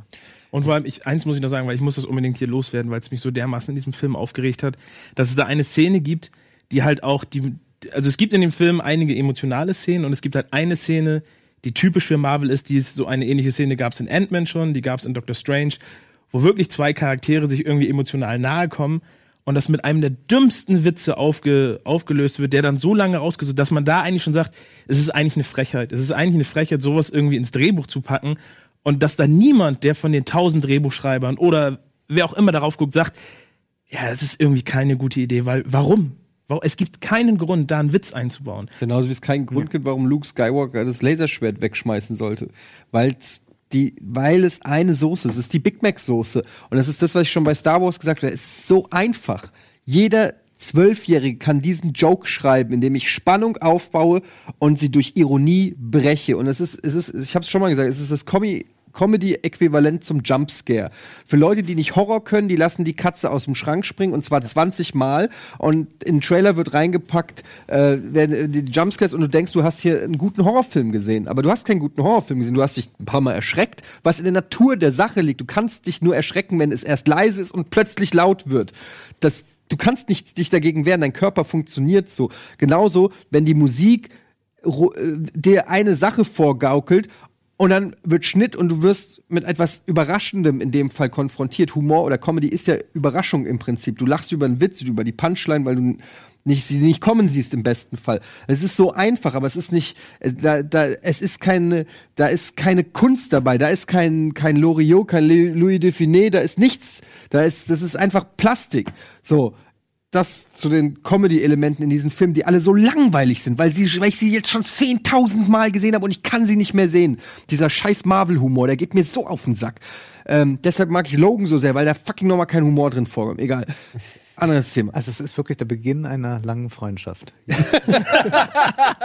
Und äh, äh, aber was mich, was, was ich nicht verstehe, ist, äh, als jemand, der früher zumindest sehr viel Comics gelesen hat, nicht unbedingt nur Superhelden-Comics, ich habe sehr viele von den äh, franco-kanadischen Comics, äh, franco-belgischen Comics gelesen. Ähm, äh, aber was ich nicht verstehe, ist, wo wieso kann man nicht einfach geschlossene Geschichten erzählen? Was wir hier sehen, ist im Prinzip ein 18-Teiler. Mehr oder weniger. Warum? Warum kann ich nicht eine Story erzählen von Iron Man, wo er X lösen muss und Y in drei Teilen? Oder in zwei Teilen? Warum kann ich nicht, weißt du, was ich meine? Warum kann ich nicht, das Marvel-Universum bietet so viel. Und da sind ja interessante Versatzstücke dabei, will ich ja gar nicht absprechen. Da ist ja genug Potenzial, um äh, gute Comic-Superhelden-Geschichten zu erzählen. Aber warum muss es, warum muss es dieser, dieser, dieser Größenwahn fast schon sein, zu sagen, wir wollen ein 18 Filme umspannendes Werk machen? Ähm, das, das ist einfach das, was mir nicht einleuchtet, wenn, wenn, wenn Coppola es nicht mal mit drei Teilen der Pate geschafft hat, warum sollen es die fucking Russo-Brüder mit 18 Teilen schaffen? Das ist einfach, es geht mir nicht in meinen Kopf rein, weil. Wir leben im seriellen Zeitalter, da kann man. Ja, dann sollen sie halt eine Ja. Serie machen Ja. von mir aus oder so, aber das ist einfach, und das meine ich, diese emo angeblich emotionalen Szenen, das ist das, was ich vorhin gemeint habe mit Gomorra, ja. Ähm, Gomorra, Tochter oder wie auch immer gekidnappte Tochter von äh, Thanos. Ähm, und ich fand die Idee, fand ich ja nicht schlecht, dass er den Soul Stone, glaube ich, nur kriegt, wenn er etwas opfert, das er liebt und er sie wirklich liebt. Das ist ja sogar eine Überraschung für diesen Bösewicht. Das ist ja wirklich eine der positiven äh, Überraschungen des Films, muss man ja auch mal sagen. Wir lästern hier die ganze Zeit. Es gibt ja tatsächlich auch den ein oder anderen positiven Aspekt, im, äh, weil es ist immerhin noch der beste Bösewicht, den Marvel bislang gemacht hat, was nicht so schwer ist, aber immerhin einen facettenreichen Bösewicht sehen wir dieses Mal. Es hat nur 18 Filme gedauert und ähm, und dann sehen wir, äh, wie er, wie du merkst, okay, fuck, er liebt seine Tochter. Du bist als Zuschauer tatsächlich gerade in so einem Gewissenskonflikt. Du kannst diese Szene einigermaßen nachvollziehen. Aber das, das ist im Film, wie lang? Fünf, zehn Minuten? Ja. Ja, und sie hätten so viel Zeit dafür gut schreiben Und können. was, wo, wo, wovon handelt fucking Guardians in the Galaxies 2? Von der Liebesgeschichte zwischen dem Dummbatz und der Hasenohrigen? Ja, wo die die ganze Zeit, äh, der ihr 20 Mal im Film sagt, wie hässlich sie ist. ähm, äh, und, und, und ein völlig hannebüchner Film, wo nicht in einem Satz die Geschichte von Gomorra und Thanos erzählt wird. Ja? Oder äh, vielleicht habe ich es schon wieder vergessen, aber also das, das meine ich. Warum nimmst du denn nicht diese Storylines und baust da drauf auf und bietest mir was. Ach, es ist auch. Ich, Aber ich finde, ich finde, also weiß da- gar nicht, man weiß gar nicht, wo man aufräumen soll. Ähm, Planierraum ich finde es halt mit der Szene, ich finde es schlimm, du hast ja gesagt, diese Thanos-Gomorra-Szene fand ich jetzt, das, das hat, mich, hat mich schon irgendwie mitgenommen. Es gab eine Szene zwischen Rocket und Thor, wo, wo so ein ruhiger Moment war, wo ich gesagt habe, das fand ich auch in Ordnung. weil es mit dem Auge?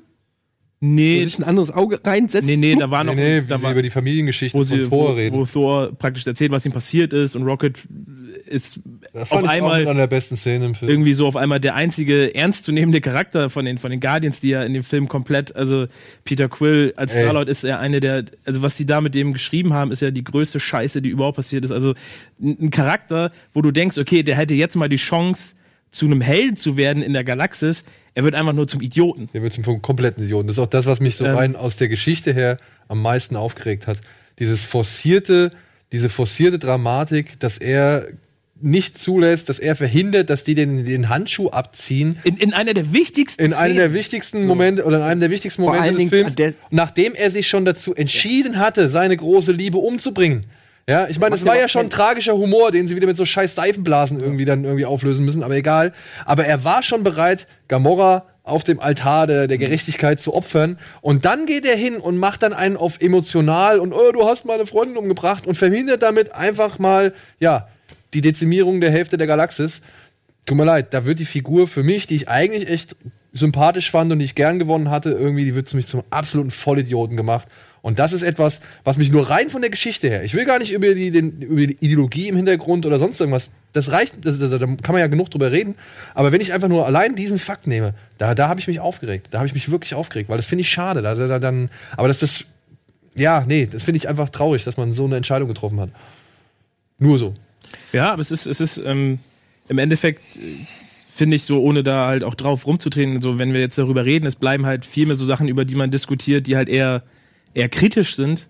Und das, das Positive bleibt einfach beim Gucken, das, das bleibt irgendwie im Spektakel, wenn Thor das erste Mal wieder auf das Schlachtfeld gebeamt wird. Am Hammer, ja, Äh, das sieht schon cool aus, das macht irgendwie Bock. Davon mal abgesehen, dass diese Szene auch irgendwie verhackstückelt wirkt, dass der auf einmal erst liegt er da, der, der Cut auf einmal taucht er auf dem Schlachtfeld auf, nichts dazwischen passiert, ist halt auch merkwürdig geschrieben. Ähm, Warum, plus, warum war Black Panther in dem Film? Weil der, weil der König Der, des der war noch, noch übrig. Ja. Den hat und der Film noch- war erfolgreich. Ja. Überhaupt kein, der hat nichts dazu beigetragen. Nichts. Wirklich gar nichts. Das ist einfach. Ach, naja. Oder War Machine. Das finde ich auch leider so, so, so auch äh, War. Machine hat mehr Szenen gekriegt als Hulk. Hulk, wie, wieso ist Hulk auf dem Plakat? Das hat mich auch aufgeregt. Bruce Banner wird auch zum, zum absoluten Kasper gemacht und du siehst ihn original einmal und das war's. Und gerade in dieser Trailer-Szene, die kommt gar nicht drin vor. Ja? Also es ist auch ein unrühmlicher Umgang. Hulk muss einen Film kriegen wie Logan. Alles andere. Nee, nicht noch wieder noch einen neuen Film. Es ist doch gut. also es ist Nein, wirklich aber Ich gut. finde es aber Wir ich find's- jetzt nicht also, immer find's noch, also noch als, mal als größter Hype-Fan der Erde finde ich schon, ich finde es zumindest eine interessante, also ich finde es schade, dass man so einen Charakter, dadurch, dass es ja auch rechtlich nicht möglich ist, einen eigenen Film mit ihm zu machen, dass sie es jetzt über drei Filme strecken müssen. Ich fand es schon cool, der kriegt halt die, der kriegt halt als, als, der kriegt halt die Hucke voll, ganz am Anfang des Films und hat danach einfach keinen Bock mehr, sagt, nö, Alter, jetzt, jetzt, ich will nicht. Aber eigentlich ist das wirklich so gesellschaftspolitisch gesehen so eine identitätspolitische äh, Idee. Jeder soll auch mal vorkommen und darf Ja. was machen. So, das ist die Idee. Und wer und wer brav ist, bekommt dann noch einen eigenen Film.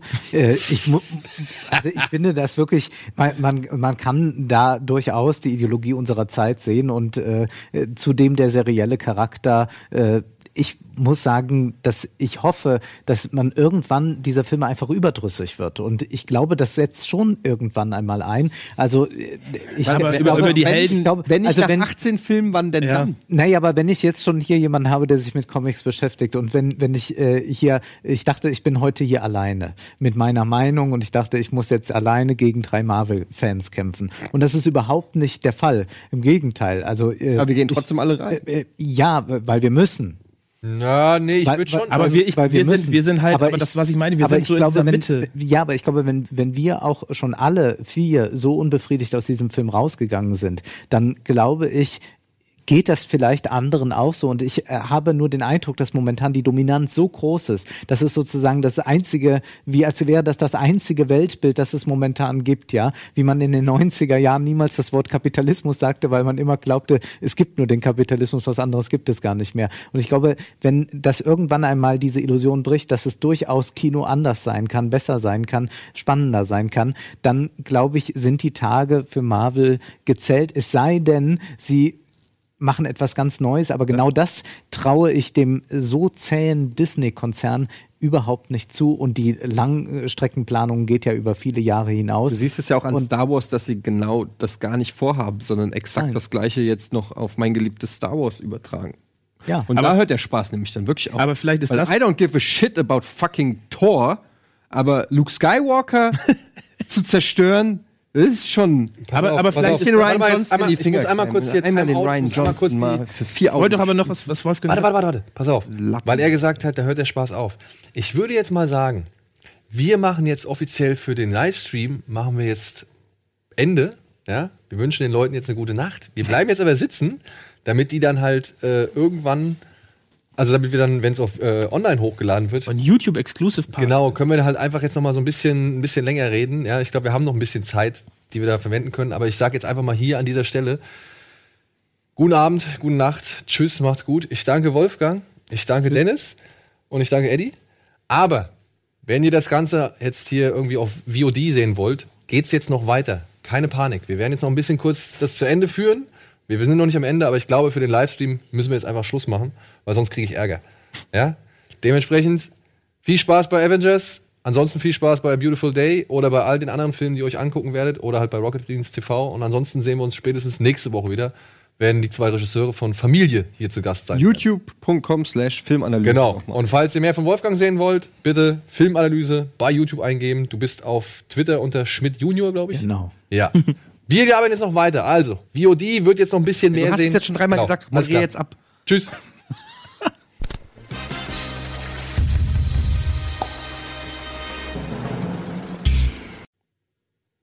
So, da sind wir wieder. Und es geht weiter. Wir sind noch nicht am Ende. Du hast gesagt, der Spaß hört auf, dass ich das mit Star Wars mache. Ja, ich wollte jetzt kein Star Wars Rant anfangen. Es ist einfach nur ein Beweis, ne, weil Wolfgang gesagt hat, er hofft, dass da vielleicht oder du, nee, du hast gesagt, du hoffst, aber du glaubst es nicht. Und ich glaube es auch nicht. Ich glaube, die Kuh wird gerade in Hollywood wird so lange gemelkt, bis wirklich, also bis nur noch Blut aus dem Euter kommt. Und ich, ich, ich sehe nicht, dass wir da sind, weil dafür sind, dafür ist einfach alles noch viel zu erfolgreich. Und diese, ja, wir sitzen hier und ich bin auch selber Teil des Problems, weil ich würde wahrscheinlich auch noch mal, mir noch mal angucken, um weiß ich Also nicht. ich definitiv nicht. Ja, aber das ist- Leben nicht mehr oder nur gegen eine sehr hohe Gage. Und das ist halt so das Ding, dass ich halt dann doch irgendwie auch ein Teil von mir dann halt auch unterhalten ist und ich dann irgendwie. Aber ich muss sagen, und dieses Unterhalten, ich äh, gucke ja sehr gerne romantische Komödien Ich oder, auch. oder auch, auch sonstige Komödien, was so kommt. Und ich fühle mich dabei wesentlich besser unterhalten. Ich freue mich auch mittlerweile viel mehr, wenn irgendwie mal ein Film mit Jennifer Aniston oder so eine Komödie kommt, als äh, mir hier diese Marvel-Filme anzusehen. Also das ist, ich kann diese, diese Unterhaltungsmoment nicht mehr nachvollziehen. Ich kann das bei älteren Actionfilmen hier eigentlich nicht mehr. Oder dann eben bei kleineren Produktionen. Und das ist natürlich eine Grundfrage, die sich vielleicht doch hier stellt. Wenn es stimmen sollte, dass der Erfolg einfach jetzt so weitergeht und die auch weiter das alles fahren und das dann zusammenstopfen, so gut es geht und weiter diese Filme produzieren, ob dann nicht tatsächlich für die Leute, die das Kino lieben, das Kino immer mehr zu einem toten Ort wird, wo diese Leute dann auch kaum noch hingehen und man stattdessen sich dann eben zurückzieht auf Streaming-Portale, das DVDs und all das. Ich glaube, wir haben das. Das ist sehr traurig für das Kino. Wir haben natürlich noch die Programm-Kinosektion, die darf man nicht vergessen. Aber ich glaube, dass das ähm, langfristig so sein wird. Und sowas gibt es natürlich, solche Entwicklungen. Ja, aber es wir, im Videospielbereich, wo Ja. die großen Blockbuster-Spiele gibt es, weil das so teuer geworden ist, dass es der Markt sich aufgeteilt hat in Blockbuster-Spiele und quasi Indie-Spiele. Ja. Und es ganz viele Leute gibt, die über Plattformen wie Steam oder weiß ich nicht, GOG oder was auch immer, äh, mittlerweile die Indie-Spielszene, die vor zehn Jahren noch nicht denkbar gewesen wäre, mittlerweile richtig viel verdient, weil ein richtiger Markt entstanden ist, nämlich an Leuten, die keinen Bock mehr haben auf Far Cry 5 oder 6 Ja, und oder da- 7. das ist, was Chris Anderson als äh, The Long Tail, äh, also den langen Schwanz bezeichnet. Äh, der, der wächst immer mehr und durch die Möglichkeiten, Streaming-Portale und so, äh, kann der auch immer mehr boomen. Es ist viel einfacher, an alle möglichen Filme heranzukommen. Und das wird wahrscheinlich die Entwicklung sein. Und das finde ich sehr schade, weil ich eigentlich gerne ins Kino gehe. Aber es wird immer schwieriger, wenn diese Filme ja auch unglaublich viel blockieren. Also das haben wir ja heute auch in der Sendung gesehen, dass wir kaum Filmstarts haben, weil sich natürlich jetzt kein Bruce Willis Film oder so trauen würde zu starten, weil eben Avengers äh, gerade fünf Säle in einem Multiplex blockiert und zwar siebenmal am Tag und dann ist da kein Platz mehr für was anderes. Und das ist finde ich eine eine schlimme Entwicklung. Aber die, aber die Plätze sind ja ausverkauft. Das darf man nicht Ja, vergessen. ja, ja. Tickets kommen. Aber ich, ich würde jetzt sagen, dass es für, für Marvel, jetzt für Marvel Studios, nicht für Disney, ja eigentlich nur was Gutes hätte, wenn sich Konkurrenten wieder auftun würden, die sozusagen eine Herausforderung darstellen. Nehmen wir mal einen äh, Blockbuster eines Kalibers von, vom Planet der Affen zum Beispiel. Mhm. Die würden in einer etwas größeren Vielzahl produziert, so dass Marvel, dass die Leute sehen, okay, hier ist das etwas anspruchsvollere Blockbuster-Kino und hier ist Marvel so, dass Marvel mal, wie sie angefangen haben, man darf ja nicht vergessen, dass Marvel hat sich das schon erarbeitet, also Marvel Studios, die haben mit einer fast pleite Firma angefangen. John Favreau hat gesagt, Iron Man hätte ein Flop werden können und dann hätten die halt keinen Film mehr gemacht.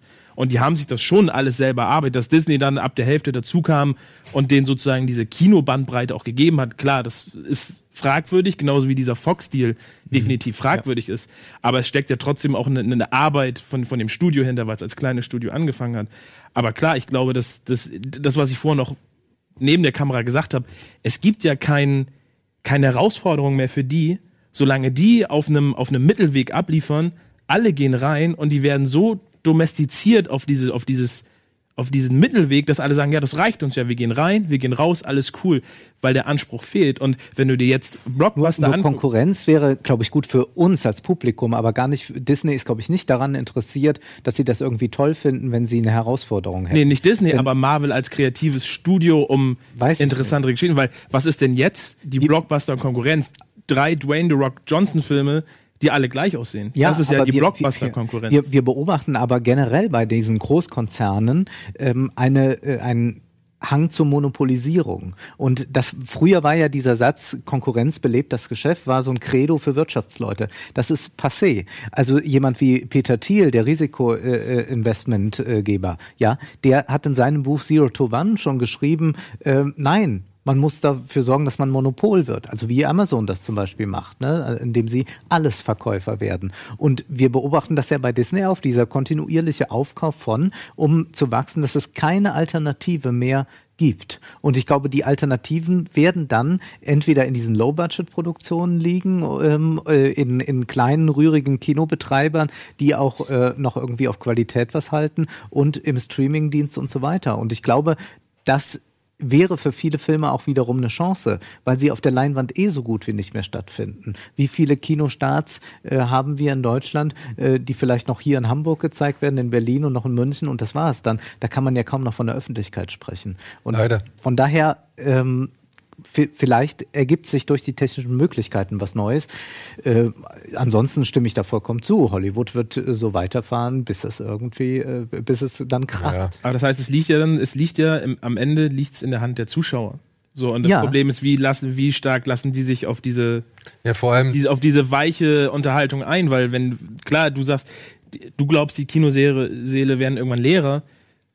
Kann mir das zumindest nicht auf, auf mittlere Distanz kann ich mir das nicht vorstellen. Ich sehe es eigentlich auch, dass der Erfolg wird weitergehen. Die Leute werden, solange sie in einem minimalen Maße unterhalten werden, werden sie noch in die Kinos gehen, weil es halt immer noch cool ist, mit fünf Freunden ins Kino zu gehen, sich vielleicht vorher ein paar Bier zu zischen und dann in den, den, den Film zu gucken und da Spaß zu haben. Ja, vor allem, weil die, weil die Generation ja, die jetzt, sag ich mal, die Hauptkernzielgruppe oder die Kernzielgruppe von, von Disney oder gerade von so einem Avengers ist, das sind, glaube ich, dann aber auch die meisten Leute, die nicht eben den ganzen Background mit sich bringen, wie wir ihn haben. Die haben nicht die Erfahrung, die haben nicht die Vergleiche, die haben nicht irgendwie.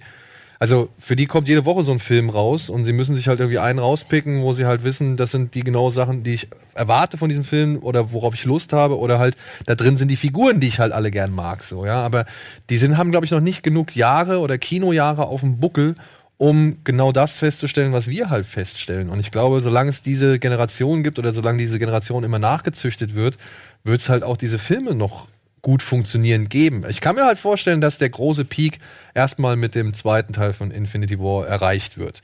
Und danach müssen die sich auch erstmal Gedanken machen, wie machen sie jetzt weiter. Weil ich glaube, was wir ja auch anhand des Artikels, den du da rumgeschickt hast, ich glaube, es kann nicht angehen, dass man irgendwie ähm, 5 Milliarden Menschen damit bespaßt, dass vielleicht eine Milliarde Menschen an irgendwelchen Rechnern in irgendwelchen Sweatboxen irgendwie leidet oder so, weil es und dann da, dementsprechend das Ergebnis halt auch darunter leidet, wie bei Black Panther. Ich fand die auch bei Infinity War waren auch ein, zwei Sequenzen, die waren tricktechnisch nicht so unbedingt cool. Es gab so ein Gespräch zwischen Thanos und Gamora also relativ in der Mitte des Films, in diesem Thronsaal von ihm. Wo er sich hinsetzt, ne? Wo er sich hinsetzt. Da sieht er richtig steif und unbeweglich ja. aus. Das ist mir halt, nur in dieser einen Moment ist mir das wirklich aufgefallen.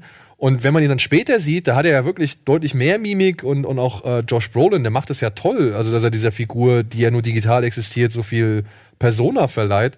Aber da sah das wesentlich besser aus. Und das ist es ja, ne? Also, ich meine, wie lange wollen die unter so einem Zeitdruck, unter so einer Anforderung oder solchen Anforderungen, wie sie sie selbst sich auferlegen, wie die Büchse der Pandora, die Eddie ja schon angesprochen hat.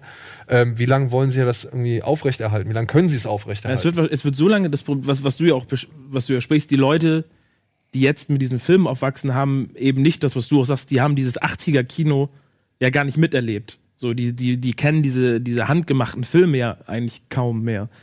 Und ähm, das hatte ich ja in, in, in einer anderen Sendung auch schon gesagt, dass gerade durch das Internet irgendwie die Person auch des Kritikers oder derjenige, der Filme irgendwie aus einer anderen Zeit als Kontext benutzt, das verschwindet ja. Und du hast es schön bei deiner Filmanalyse zu Star Wars 8 gesagt. Es sind ja alles kleine Könige, mhm. so die sich halt praktisch mit ihrem Geist ins Internet begeben. Und wir haben es bei, bei, bei Justice League oder so, das, oder, oder Wonder Woman, wo auch immer das war, hast du ja die ersten Ausmaße gesehen, dass die Kritiker sagen, okay, wir einigen uns irgendwo auf 30 Prozent für einen Film und die Zuschauer sagen, seid ihr eigentlich bescheuert, das sind 90 Prozent und das sagen alle Zuschauer.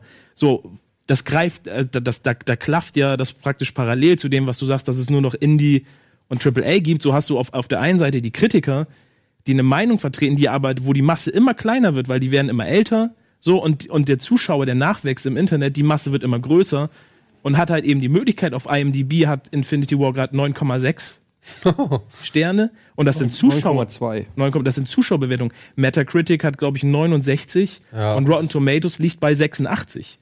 Also das ist ja, also da, da wächst ja ein Unterschied in der Bewertung an, welche, auf was höre ich denn auch, wenn ich, wenn ich irgendwie jung bin und ich gehe ins Kino und dann sitzt da ein Roger Ebert Verschnitt, der mir sagt, ja, das ist aber alles irgendwie nicht anspruchsvoll.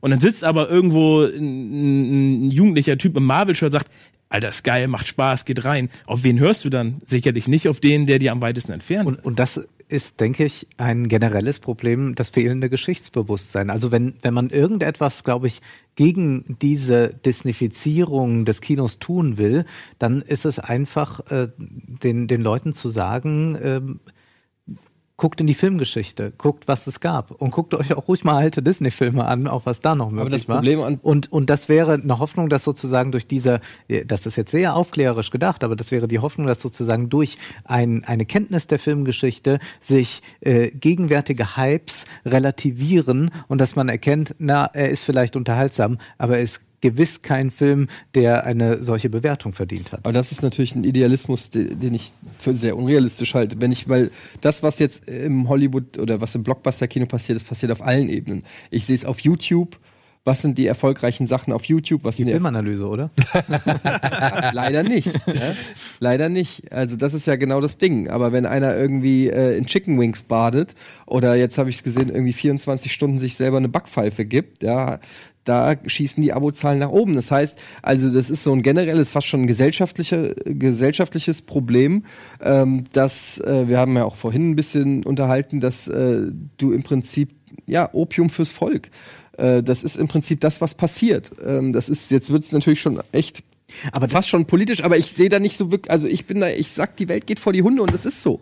Es, es, es ist so es ist so, auf allen Ebenen geht's, äh, wir fahren den Karren richtig in den Dreck. Und das Einzige, was uns hilft, ist es, halt. das, nee, ja, ein Reset.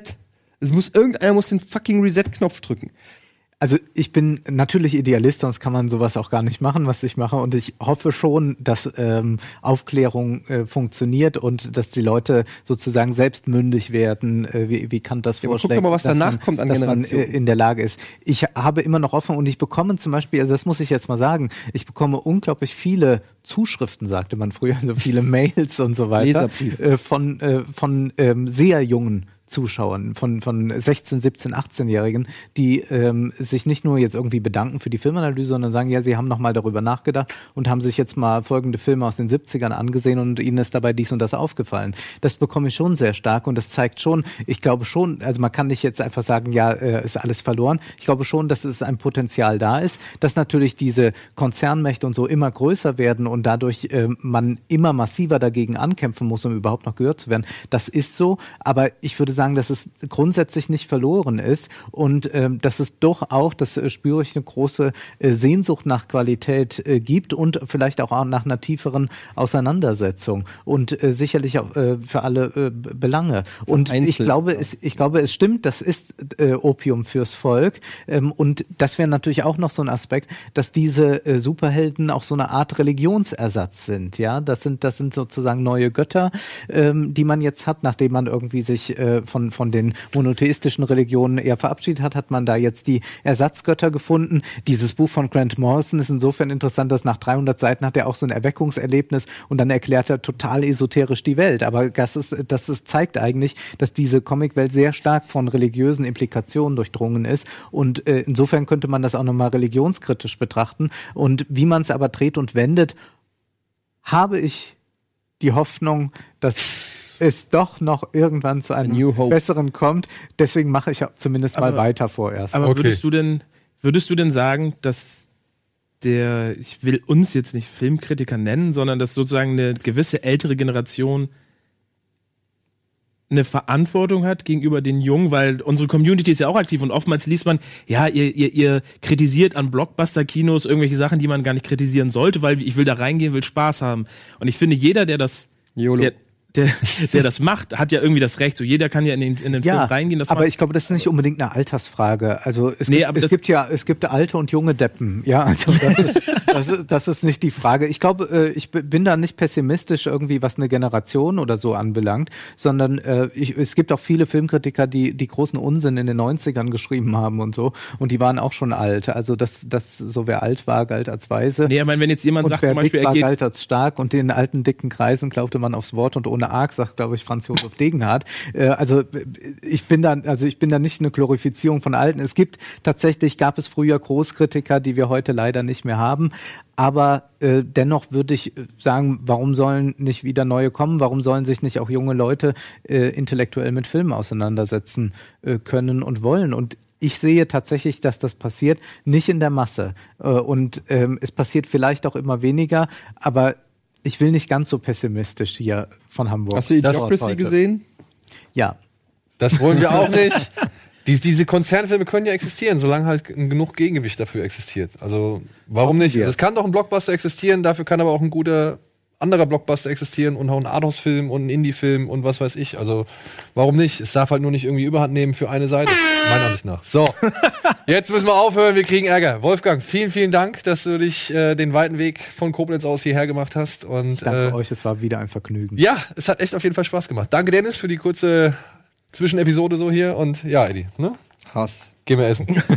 Oder? Jetzt ich habe keine Zeit, ich muss mich jetzt äh, vorbereiten. Okay.